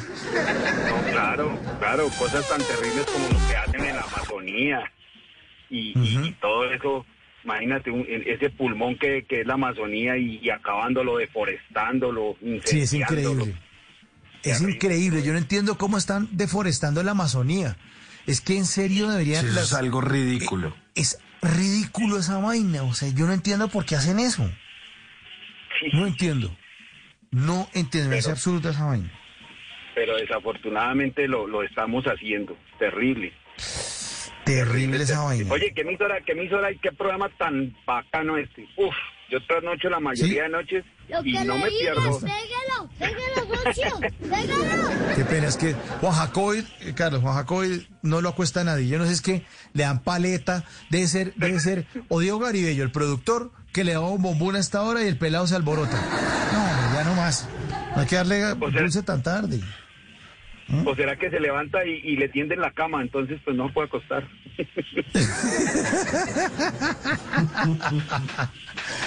Oiga, Carlos, ¿y desde hace cuánto es oyente de Bla Bla Blue? Uy, no, bastante, bastante, casi desde que empezó la emisora. Me gustan mucho los programas de, de la mañana, ese de Néstor Morales, increíble. Después eh, con Camila y pasando por Blog Deportivo. Y ese de... de ah, ¿Cuál, cuál, el cuál? de las 4 de la tarde, el de las 4 de la tarde. Voz Populi. A ver cómo se llama. A ver cómo Voz se llama. Populi, Voz Populi, Ah, Voz bueno. Populi es, es Se la increíble. sopló, se la sopló, sí. Tiene unos Sí, personajes muy, muy buenos. Ese, ese que representante de artista. No, Uy, es muy bueno el, El programa, muy buena la emisora. Sí, sí. El empresario es lo Ustedes peor. un programa, ustedes en ese recuento que hicieron en diciembre, tuvieron un programa con un señor que habló de Héctor Lavoe. Y qué tipo tan, tan, tan, tan Ah. conocedor del tema, como la mayoría de los invitados. Uy, Sigifredo Muy, Turga. muy- Sigifredo Turga. Sí, muy bueno ese programa de- del recuento de toda la música y la vida de Héctor Lavoe. Pues te cuento que el jueves 8 de abril, en el TVT Jueves para Recordar, lo tenemos de nuevo programado a Sigifredo Turga y nos va a hablar acerca de nada menos y nada más que, eh, que de Ismael Rivera. Ah, Jueves para Recordar con Sigifredo Turga. Usted le- si le gustó ese programa, no se pierda ese jueves 8 que va a estar hablando de Ismael Rivera, ya está programadísimo. Ahí está la invitación para Carlos y para los oyentes. Sí, Y, y es bueno, asustado ¿no? con esta señora, esta señora de la primera hora, ¿no? Todo eso que contó ahí del salto de Tequendama y de del cementerio de Palmira. ¿Le dio sustico? Uf. ¿Se le hizo así? Dijo, ¿Se le dijo, hizo así o dijo, no? dijo, se puso la piel de gallina. Claro, imagínese uno estar en una situación de esas. Pero ¿qué tal esta señora? O sea, imagínese la historia de ella. Aida Luz Valencia, nuestra invitada de la primera hora, que es clarividente y sanadora espiritual, que desde niña empezó a experimentar cosas que experimentaban las personas que, que- que según ella murieron. Entonces el tipo le dio un infarto, ella le da el dolor. Y voces, y camina por todas partes, y oye voces y señales. Uy, eso tiene que ser una vaina... La historia de ella es dura, ¿no? También. ¿Ustedes qué opinan de eso? ¿Serán, serán dones que Dios les da o, o cómo, cómo será esa cosa? Porque, uy, Yo no sé cómo será esa vaina. Ella dice que la han Debe ser- criticado mucho, ¿no? Que la han criticado mucho, que no sé qué. Pero pues de pronto, yo, yo lo que creo es como en el manejo de la energía y no sé cómo, cómo, no lo puedo explicar, pero son manifestaciones de energía, ¿no? Como decía Albert Einstein y como dicen las teorías de, de los físicos, que la energía no se crea ni se destruye, sino solamente se transforma.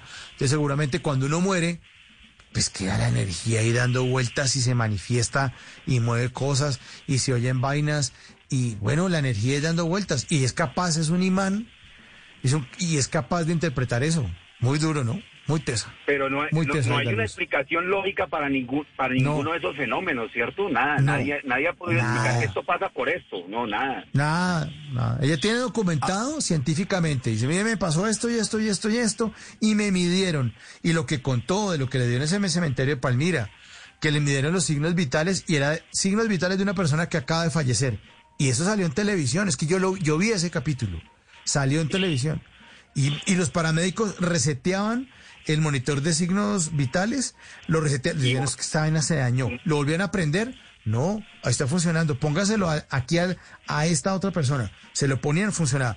Póngaselo a Adida. No. Según este monitor, Adida está muerta. No, no, no, esta vaina fue muy tesa. Muy difícil. Y, y uno trata de encontrarle explicaciones lógicas a eso, pero, pero no se da, ¿no? O sea, uno dice, "Mm, bueno, es que eh, puede que esto haya fallado, no, puede que haya estado sin pilas, no, eh, puede que haya ocurrido esta cosa por esta y esta manera. Y, y a veces es complicado realmente hallar una, una respuesta lógica, porque por ejemplo cuando a usted le pasan cosas que, ay, uy, se movió algo, usted dice, no, pues fue una corriente de aire, eh, pasó algo, de pronto es que eh, cerca de mi casa pasan muchos carros y el edificio se movió. Uno, uno trata de decir, bueno, es X o Y cosa, pero en ese caso que contaba ella, sí, ¿cómo? ¿Usted qué dice? No, imposible. Bastante espeluznante la cuestión. Uy, no. y, y el, ¿Y y el usted tema de la señora no dijo que había visto el túnel y la luz. Es que también, Todo. también hay mucho charlatán en el tema. Pero esta señora Sí. muy seria y con evidencias, ¿no? Mm, mm, mm. Sí, sí, sí, sí, es que lo, lo, así, lo que le diga, no, es que, Carlos, en ese episodio de ellos están aquí, salieron y ella eh, eh, sintió en el cementerio de este de Palmira, sintió la muerte de una persona que había sido empalada y le dio un dolor, el berraco no pudo caminar sino hasta la puerta, la llevaron a ambulancia y la medían y los signos vitales eran de una persona, no, ya, y, y le conectaban la máquina y el monitor, ¡pip! y ella ahí tirada. Conéctele el monitor aquí al otro, al camarógrafo, al asistente. Pip, pip. Conécteselo a Ida. Pip. No, no. Y está en cámara, eso no, no lo están fingiendo. Porque uno también, uno no es, pues uno no es bobo, uno se da cuenta, ahí se está más montado. No. Todos los paramédicos estaban con los pelos de punta. O sea, no. Muy difícil. Muy difícil. Sí, sí, sí. ¿Cómo, cómo, y también cómo, cómo sonará el aparatico cuando uno mira la cuenta de, del señor de los tamales. ¿Sonará pi o pipi? Yo no sé.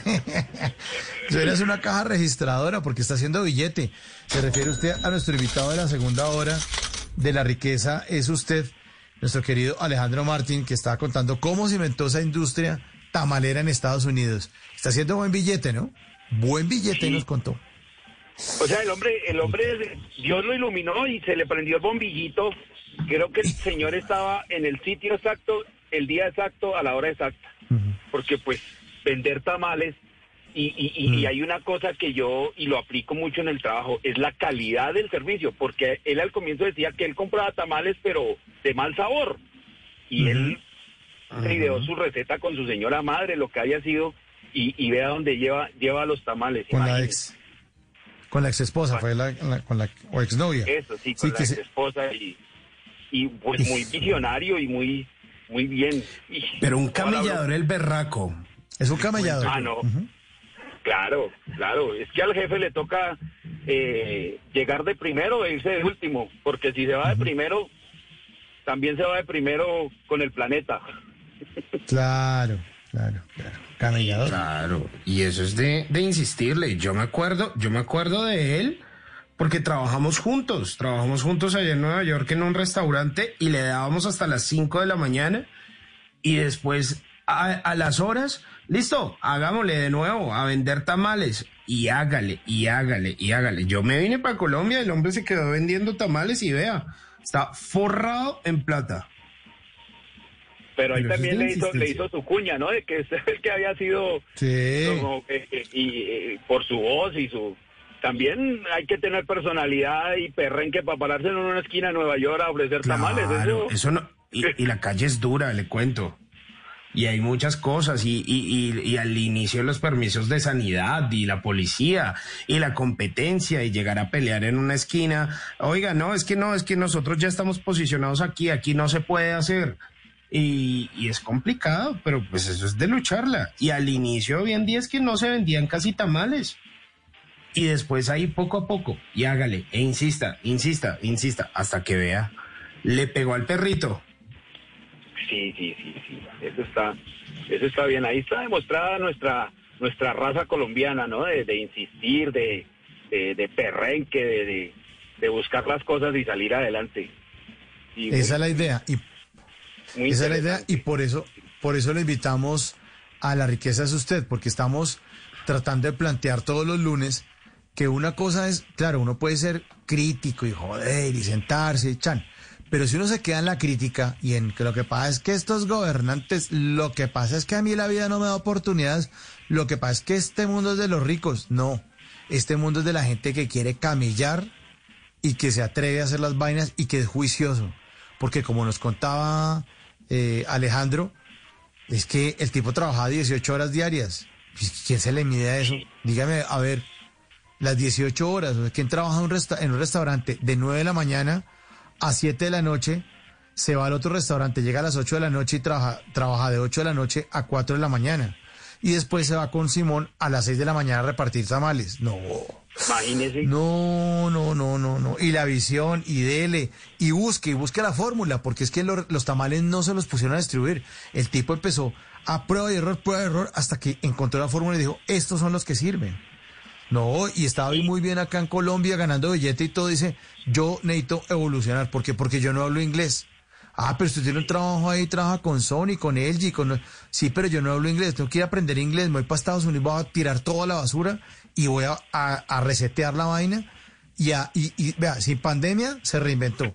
Es que eso también, es que no, es que este mundo no es fácil, hermano. Esto, esto toca es y cosas, porque y no- cosas exactas, ¿no? Porque, por ejemplo, si yo pregunto, o sea, como el destino de cada quien, ¿no? Porque yo pregunto, si Sanidad no llega y no encuentra los tamales entre la nevera, de pronto él, él se queda, no sé, con vendiendo no, no semejante industria que, que tiene hoy en día, sino de pronto menos, ¿no?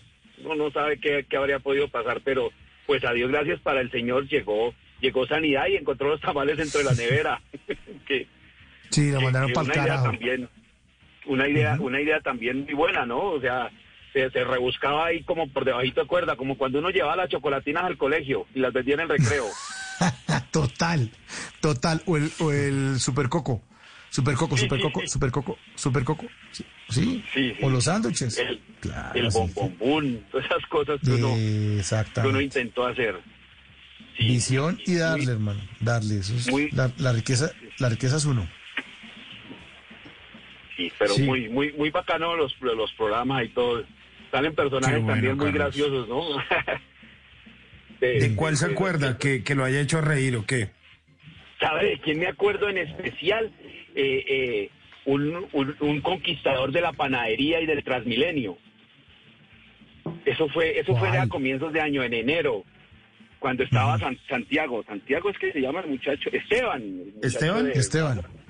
Sí, cuando estuvieron con Esteban, un día llamó, yo no sé por qué era el programa de qué, pero entonces un, con- un conquistador y que cómo le preguntaban que cómo conquistaba a las muchachas y que en una panadería y que en el Sí, Transmilenio. sí, sí, sí, Uh, sí, sí. Uy, qué tipo tan divertido. Sí, sí, sí. O sea, pero le echaba, No, o sea, no. usted se descuidaba y le echaba el cuento a usted. No, no, no, no, qué tipo tan divertido ese oyente. Claro, claro. Demasiado chistoso. Que tenéis que las técnicas dicen, no, uno cuando está en una panadería conquista. No, no, no, Sí, demasiado Y chistoso. que entraba a la panadería y que la mirada y que se sentaba y pues, eh, hay personajes como todo, ¿no? Hay personas bastante interesantes como también graciosos y hasta pues gente que dice unas ridiculeces que, que no, no caben. y con Sí, el sí, respeto sí, se sí, sí. merecen todas las personas, ¿no? Claro, pero, Claro. pero acuérdense que aquí, te- aquí tenemos este espacio y aquí hablamos todos y hablamos de todo. Entonces, y nos respetamos, ¿no? Uno puede claro. no esté de acuerdo. Muchos invitados de esos de la primera hora, que nada, estamos en la conversación y ellos expresan su opinión y, y ya hay libertad. El, el- la semana pasada estuvo aquí Matador y eso le dio zapato al gobierno y dijo que Duque era un imbécil. Pues, pues es lo que usted piensa. Yo no, no voy a convencerlo a él de lo que yo pienso, ni él tampoco me convence a mí. Pues de eso se trata bla bla bla. Aquí todos escuchamos todos los puntos de vista para entender el mundo y ya, y el respeto. Y le dio zapato. Incluso le pregunté, es que usted, bueno, pero el eje, en, en estos años, o sea, las personas por más malas que sean, deben tener algo bueno. Le pregunté a Matador, dice que, ¿qué, ¿qué tiene de bueno Duque entonces? Me dice, que va a enterrar al uribismo. ¿Ah? qué berraco, qué berraco. Bueno, pues Qué berraco. Claro, eh, eh, ¿Ah? es, es- es la opinión de él. Eh, eh, como Sí, estamos hablando, pues, sí. él- puede que muchos no la compartan o no la compartamos, eh, Sí, no, sí. Pero, pero, pero pues es, es, es la idea de, de- del señor, que lo bueno de Duque es, eh, era eso, ¿no? Es que a mí me parece una cosa, en todo, en todo, en todo, es fácil criticar. Criticar es lo más fácil, sea Ah, no. constructiva o destructivamente. Criticar es muy fácil, pero así Pues sea claro. la labor más sencilla, vaya hágalo. Uno, por ejemplo, por ejemplo, el caso de ustedes y pues ahora sí no es como por eh, sobar de saco, pero ustedes tienen que saber de muchos temas para sentarse a hablar con, por ejemplo, con el señor de los tamales, por ejemplo, la vez que hablaron con este clavadista, con Duque, con toda la infinidad de Sí, personajes. Orlando Duque. Buena, cero Ustedes- energía, ¿no? Cero grupo. Sí, cero grupo. Entonces, entonces fácil no es, y pero no habrá la persona o el que critique destructivamente. Ah, sí, Y claro. pues no, Claro, y, pues, no es por, por, por defender a Duque, ni por ser de uribista, ni nada, pero pues, vaya haga lo que está haciendo el tipo, o sea, y más Vaya, siéntese y dirija un país, pues. Eh, exacto, exacto. Si no los tiene uno contentos en la casa, que son cuatro, ¿cómo era un país que son somos 50 millones? Sí, señor, así es, así es.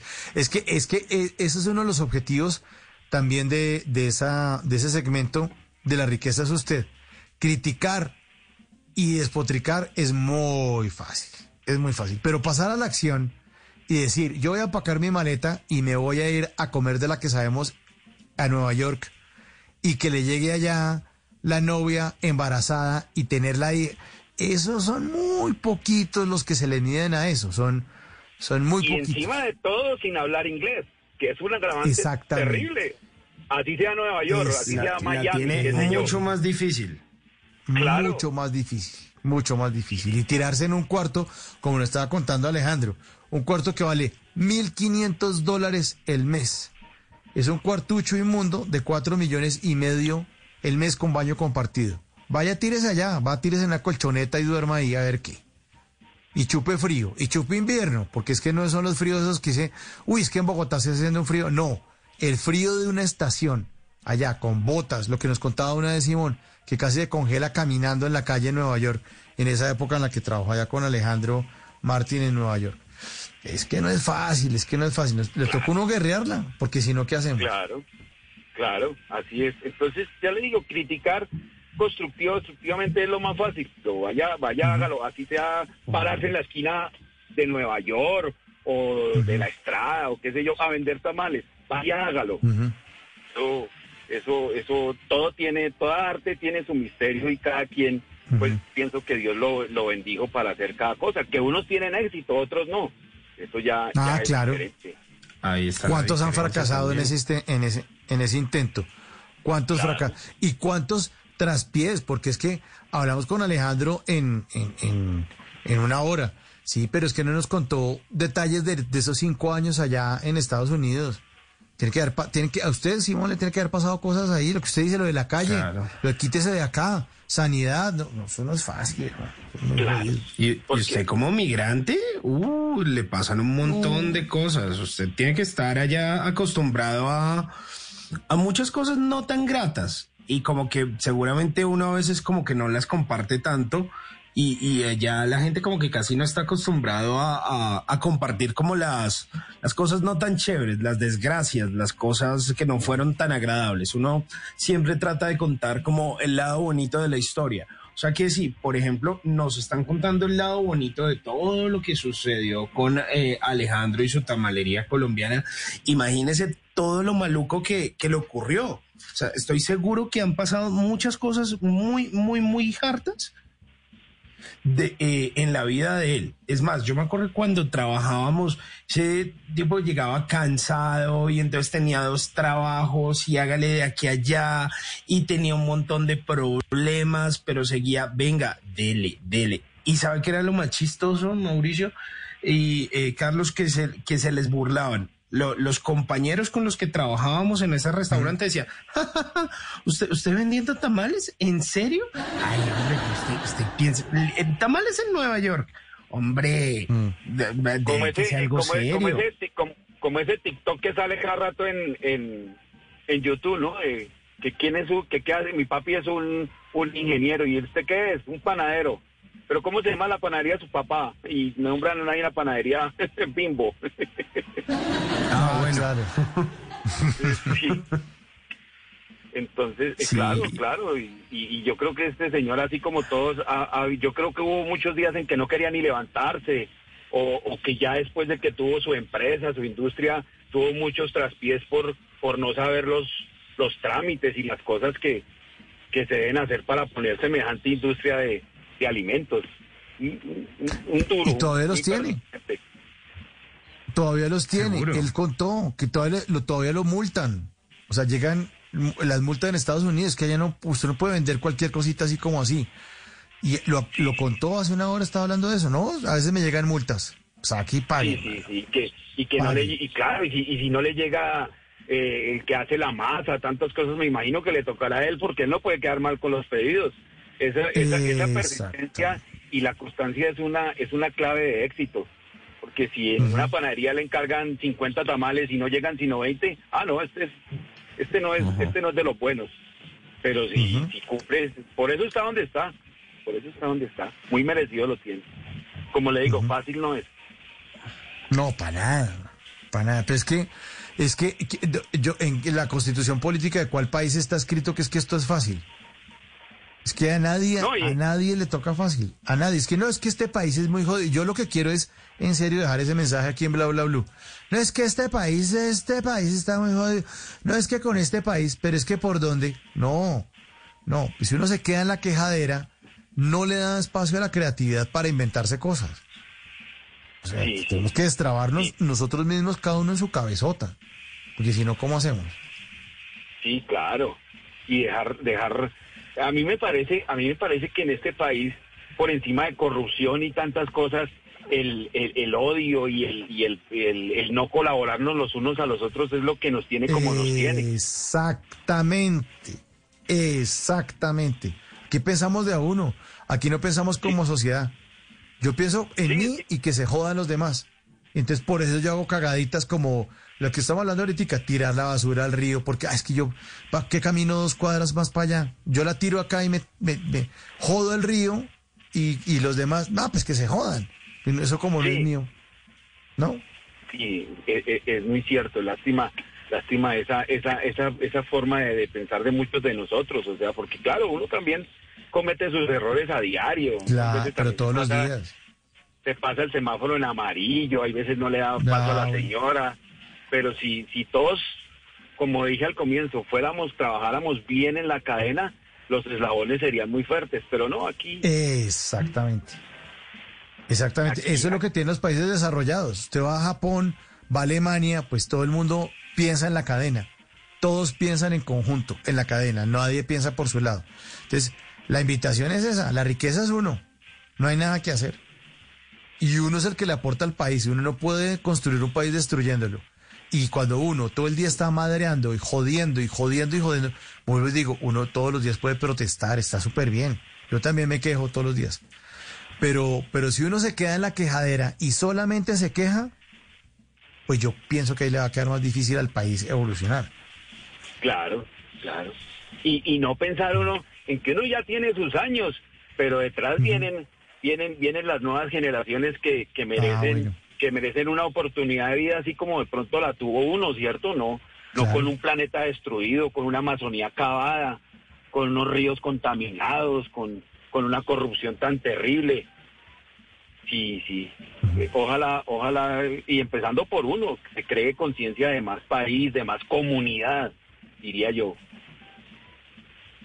Sí, eso, de eso, de eso se trata, Carlos. Hay que, hay que hacerle y camellarle y ser consciente y de verdad tener el mensaje claro en la cabeza y no solo decirlo, sino también actuar.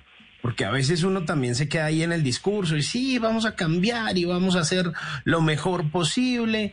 Y cuando llega el momento, usted, ah, ah, no, esto, es- esta basura, echémosla aquí, que, ah, eso para qué reciclamos. Un- un- una botellita más, una botellita menos. Y ahí es donde uno la va embarrando, porque de poquito en poquito así van pensando los otros y tenemos el planeta, eh, pues así como está, parrandeado. Sí, qué, qué, qué pesar. Sí. Sin por duda. eso, por eso lo único de las cosas buenas en el día es, es esta emisora. Blue Radio, excelente. en Qué bueno, qué Muchas bueno gracias. que usted piense así, hermano. Venga, Carlos, ¿y hasta qué hora va a trabajar? No, hoy toca, si Dios quiere, para hasta las 7, 8 de la mañana. Ahí que, que está llegando está llegando harto personal en el terminal que llegan de, de puente y entonces toca aprovechar.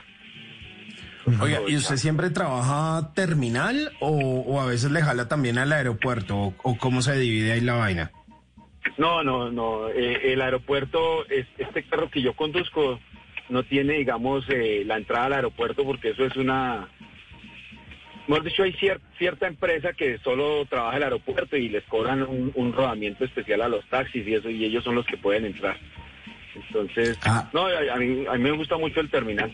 Ahí no es tan, sobre todo que, que no es peligroso el trabajo, ¿no? Ah, bueno, no, no, no, pues está bien. ¿Y por, y, por, ¿Y por eso es que uno termina pagando más para ir al aeropuerto? ¿Un recargo especial? De pronto sí, sí, esa es, esa es la, la, la causa por el porque se genera se genera recargo en el aeropuerto. Eso eso eso son culturas que vienen de hace mucho tiempo, no ni culturas, costumbres que, que, que se crearon desde hace mucho tiempo, así como como eso de los cupos de los taxis y cosas de esas son son bienes no palpables que, que, que se crearon a través de los años y se quedaron. Porque pues, eso, Claro. eso, eso, es- eso pasa por eso. Eso es de ahí. Oiga, Carlos, pues nosotros esperamos que usted se quede por muchos años, pero aquí en Blue Radio y en Bla Bla Blue. Ya sea que nos escuche desde su amarillito, o sea que nos escuche desde la casa o donde sea, desde el radio o en www.bluradio.com o desde la aplicación. Así que, como a todos los oyentes, pues nosotros tenemos una canción ah, para regalarle, para que usted nos siga escuchando ahí desde ese amarillito, sí señor. Le regalamos esta canción de los 50 de Joselito Carlos, El pájaro amarillo. Siga conectado a Blue Radio hasta que se vaya a mimir. Un abrazo. Feliz noche, muchas gracias. gracias. Conversaciones para gente despierta.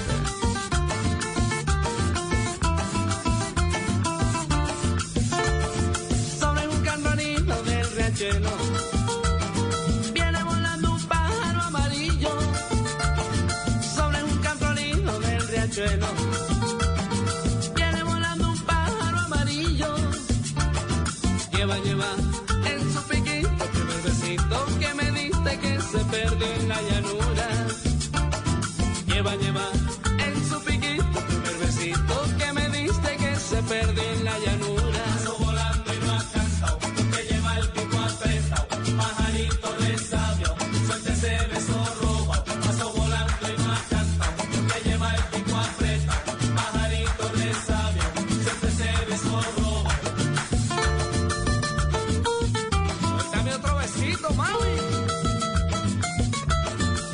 12.53 estamos en Bla Bla Blue y más mensajes llegan a nuestra línea telefónica Simón 316-692-5274. A ver qué cuentan los oyentes ahí en nuestra línea. Hablemos todos, hablemos entre todos. Nos dicen varias cosas a Mauricio y yo ahí en el 316-692-5274. Dicen, hey, buenas noches. Un saludo desde Duitama, Boyacá, reportando sintonía como todas las noches.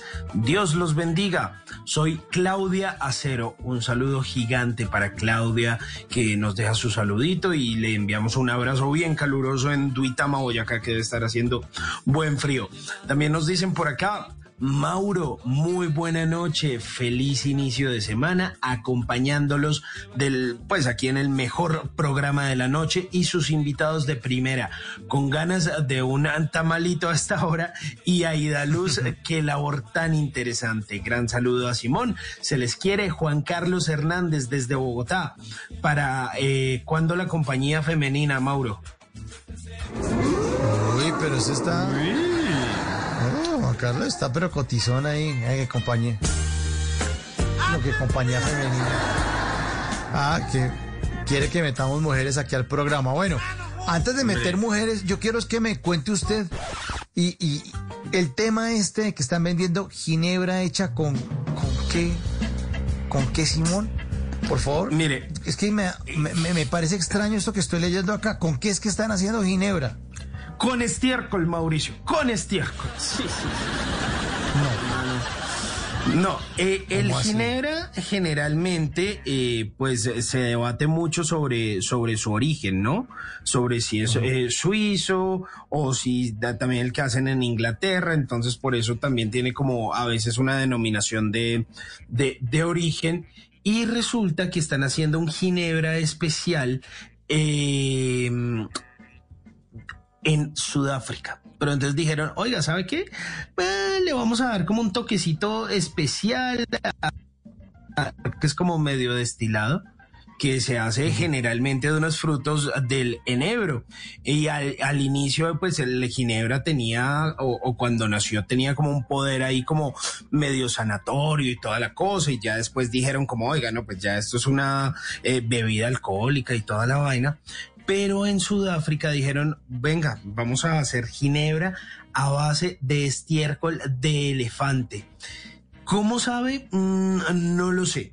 Pues estos son elefantes que solo comen, según ellos, frutas, flores y sin embargo, pues digieren menos del tercio, o sea, como que no mastican completamente todo lo que se comen. Entonces, el estiércol del elefante tiene como una variedad muy asombrosa de todo lo que ellos comen. Entonces pasa como por todo el tracto digestivo del elefante y cuando ya ellos lo defecan, pues muchas de las cosas que comen de esas semillitas quedan casi perfectas. Entonces un tipo dijo, oiga, pero, pero eso está como bien interesante. Yo había escuchado como la fórmula del café, ¿no? Que muchos hacían como café con estiércol de, de elefante. Y entonces él dijo, no, pues café no, vamos a hacer ginebra. Después de haber hecho un safari en el que un guardabosques le había dicho, oiga, venga, el proceso digestivo de los elefantes es así, así, así. Él dijo, ¿sabe qué? Le vamos a dar la vuelta a esto, veamos a ver cómo funciona. Y sacó el primer lote de estiércol de elefante y se lo llevaron a la casa. Él lo pidió por correo.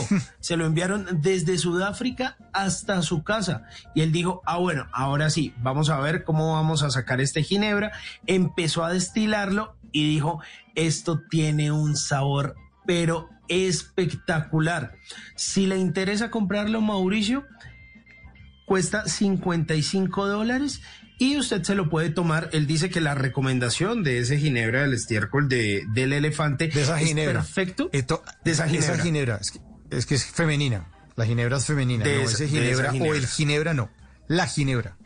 De la ginebra, sí, señor. Sí, sí, sí. Se puede tomar con jugo de naranja y agua tónica, pues como es, digamos, la tradición. Cuesta 55 dólares, pero él dice que también el 15% de las ganancias se donan a la Fundación África para apoyar la conservación de la vida silvestre. Así que si le interesa esa ginebra, pues la puede ir buscando, la puede ir buscando. La ginebra hecha con estiércol de elefante, se llama Ibu. Delicioso. No, no, no. Yo, como que paso. ¿Usted- riquísimo. Sí, riquísimo. ¿A usted le gusta la ginebra? A mí me encanta. ¿Sí? Y hago muy buen gin. Ah, bueno. A mí Pero me gusta más la esta- salsa. Sí, a mí me gusta más la salsa. Es así, la en esa sí coincidimos los dos. Vamos pidiendo pista para finalizar. Bla, bla, blue como una estrella. Víctor Manuel. En bla, bla, blue. enamorado y lleno de ella. Cada noche solo sueño con ella. Me despierto y sigo pensando en ella. No está tan lejos como una estrella. Yo daría hasta la vida por ella.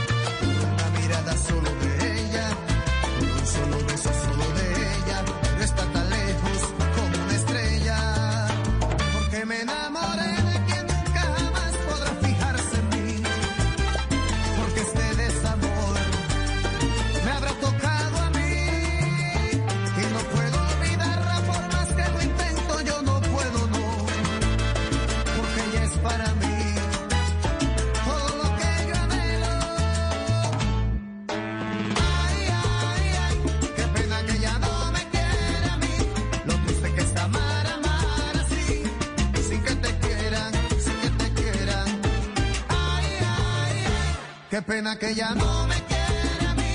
Lo triste que es amar, amar así. Sin que te quieran, sin que te quieran, sin que te quieran.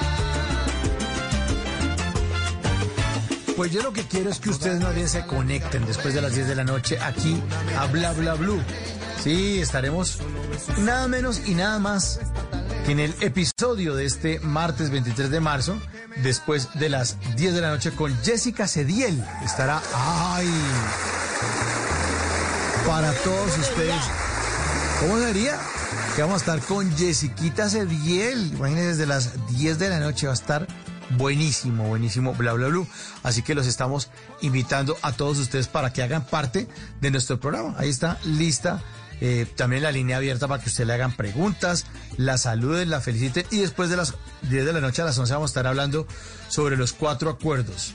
Un libro eh, muy, muy, muy, muy importante que escribió Miguel Ángel Ruiz pero que nos va a comentar un invitado que tendremos, se llama Edwin Rojas. Vamos a hablar de los cuatro acuerdos eh, que están muy chéveres. Es ser impecable con las palabras, el primero, el segundo, no tomarse nada personal, el tercer acuerdo es no hacer suposiciones y el cuarto acuerdo, hacer siempre nuestro máximo esfuerzo en los cuatro acuerdos. Y vamos a estar hablando de eso de, en este espacio de conversaciones para gente despierta, temas de interés que seguramente les van a quedar a todos ustedes. Señor Simón Hernández, muchas gracias, un gran abrazo, que disfrute sus ginebras mientras yo sigo escuchando la salsa.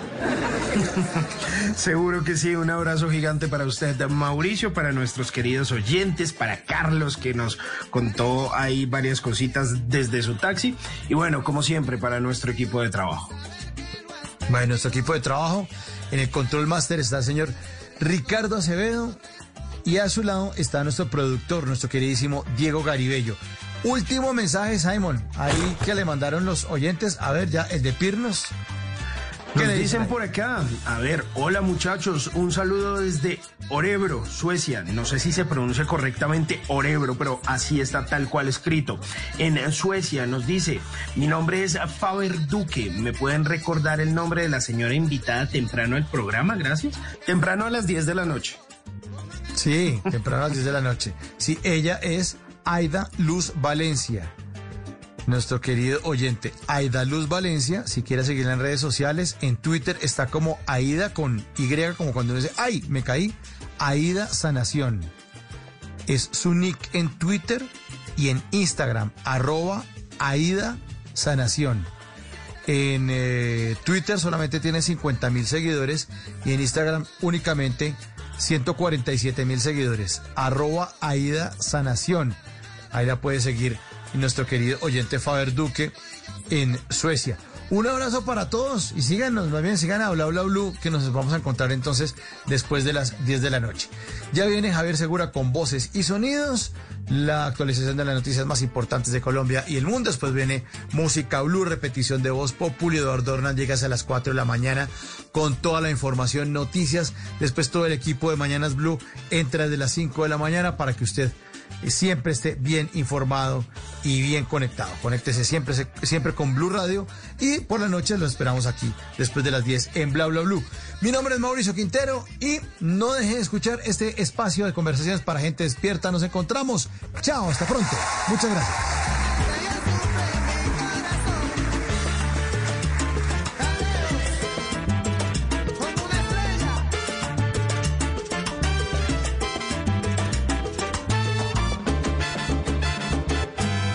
Las noches la única que no se cansa es la lengua. Por eso, de lunes a jueves a las 10 de la noche empieza Bla Bla Blue con invitados de lujo. Le saluda la chilindrina. Soy Bonnie Cepeda. habla Michelle Brown. Yo soy Liz Pereira. Checo Acosta, el príncipe del carnaval. Soy Claudio Bamón. Los saluda Alfredo de la Fe. Yo soy Maya. Con buena música, con historias que merecen ser contadas, con expertos en esos temas que desde nuestra casa tanto nos inquietan y con las llamadas de los oyentes que quieran hacer parte de este espacio de conversaciones para gente despierta. Bla bla blue. De 10 de la noche a 1 de la mañana. Bla bla blue. Porque ahora te escuchamos en la radio. Voces y sonidos de Colombia y el mundo. En Blue Radio y bluradio.com. Porque la verdad es de todos. Una a la mañana y cuatro minutos. Esta es una actualización de las noticias más importantes de Colombia y el mundo en Blue Radio. El asesino de Paula Andrea Vargas deberá pagar una condena de 43 años y cinco meses de prisión. Esta joven de 26 años falleció el 22 de julio de 2018 en Neiva como consecuencia de las múltiples heridas que le causó este hombre que era su compañero sentimental. Silvia Lorena Artunduaga. A 43 años y 5 meses de prisión fue condenado por un juez Javier Esteban Polanía Forero, quien fue encontrado responsable del feminicidio agravado de su excompañera sentimental, Paula Andrea Vargas, una joven de 26 años a quien le causó 10 heridas en diferentes partes del cuerpo con arma cortopunzante el 22 de julio de 2018 en Neiva. Aida Melisa Claros, directora seccional de Fiscalías. Un juez de conocimiento de la ciudad de Neiva Huila condenará en primera instancia a Javier Esteban Polanía Forero a una pena de prisión de 43 años y 5 meses por su autoría en el delito de feminicidio agravado en contra de su excompañera sentimental. La Fiscalía en este caso además logró determinar que existió un ciclo reiterativo de violencia por parte del procesado contra la mujer con quien ya había terminado la relación sentimental. Una de la mañana y cinco minutos, dos militares venezolanos muertos y 32 personas capturadas. Es el reporte que da el gobierno de ese país eh, sobre el ataque militar que se adelantó en la frontera con Arauquita. Mariana Castro, ¿qué más han dicho las autoridades venezolanas? Que la muerte de estos dos militares no quedará impune. Eso es lo que ha asegurado el ministro de Defensa Vladimir Padrino luego del balance que entregó Venezuela sobre lo que llamaron Operación Escudo Bolivariano 2021. Por medio de un comunicado informaron que estos enfrentamientos militares se dieron en contra de grupos irregulares colombianos. Sin embargo, no mencionaron el nombre de estos ni dejaron claro si pertenecen a disidencias o no. Por medio de su cuenta de Twitter, el ministro de Defensa del gobierno de Maduro afirmó la Fuerza Armada Nacional Bolivariana siempre estará lista para cumplir su deber constitucional, proteger al pueblo venezolano y defender nuestra soberanía. Lamentamos la pérdida de dos valientes patriotas y oficiales del ejército bolivariano que no dudaron en defender la patria. Su muerte no quedará impune. Según las autoridades de este país, como resultado de la operación fue capturado uno de los cabecillas denominado como alias El Nando y otras 32 personas pertenecientes al parecer a estos grupos armados. Una de la mañana y siete minutos, un estudio de la revista Science apunta a que el coronavirus estaba circulando en Wuhan, China, desde octubre del 2019. Valentina Rodríguez. Investigadores de la Facultad de Medicina de la Universidad de California en San Diego, Estados Unidos, han estimado que el virus del COVID-19 probablemente circuló sin ser detectado durante un máximo de dos meses antes de que se descubrieran los primeros casos humanos de COVID-19 en China. En su trabajo publicado en la revista Science combinaron tres datos importantes. Un conocimiento de- detallado de cómo se propagó el coronavirus en Wuhan antes del confinamiento, la diversidad genética del virus en China y los informes de los primeros casos de COVID-19 en este país. Los casos de COVID-19 se notificaron por primera vez a finales de diciembre del 2019 en Wuhan, situado en la provincia de Hubei, en el centro de China. El virus se extendió rápidamente más allá de Wuhan. Las autoridades chinas acordonaron la región e implementaron medidas de mitigación en todo el país. En marzo del 2020 la transmisión local del virus estaba controlada, pero para entonces la COVID-19 era pandémica con más de 100 países notificando casos. Noticias contra reloj en Blue Radio. Y cuando ya es la una de la mañana y ocho minutos, la noticia en desarrollo, Alemania enfrentada en un alza de contagios a una variante más letal de COVID-19 reforzará el confinamiento durante Semana Santa, anunció la canciller Angela Merkel en la madrugada de este martes, día en el que Reino Unido planea homenajear a sus muertos. La cifra que es noticia, un nuevo estudio en 32 mil voluntarios de Estados Unidos, Chile y Perú mostró una eficacia del 79% de prevención del COVID-19 y un 100% de casos graves de la vacuna de AstraZeneca. El desarrollo de esas y otras noticias en blurradio.com y en Twitter en arroba blurradiocosia en sintonía con Blue Música. Esta es Blue Radio. En Bogotá, 89.9 FM. En Medellín, 97.9 FM. En Cali, 91.5 FM. En Barranquilla, 100.1 FM. En Cartagena, 1090 AM. En Bucaramanga, 960 AM. En Pereira y el norte del Valle, 89.2 FM. En Tunja, 103.1 FM. En Villavicencio, 96.3 FM. En Armenia, 89.2 FM. En Norte de Santander, 97.7 FM. En Neiva, 103.1 FM. Y en Córdoba, 96.0 FM. También en Blue Radio.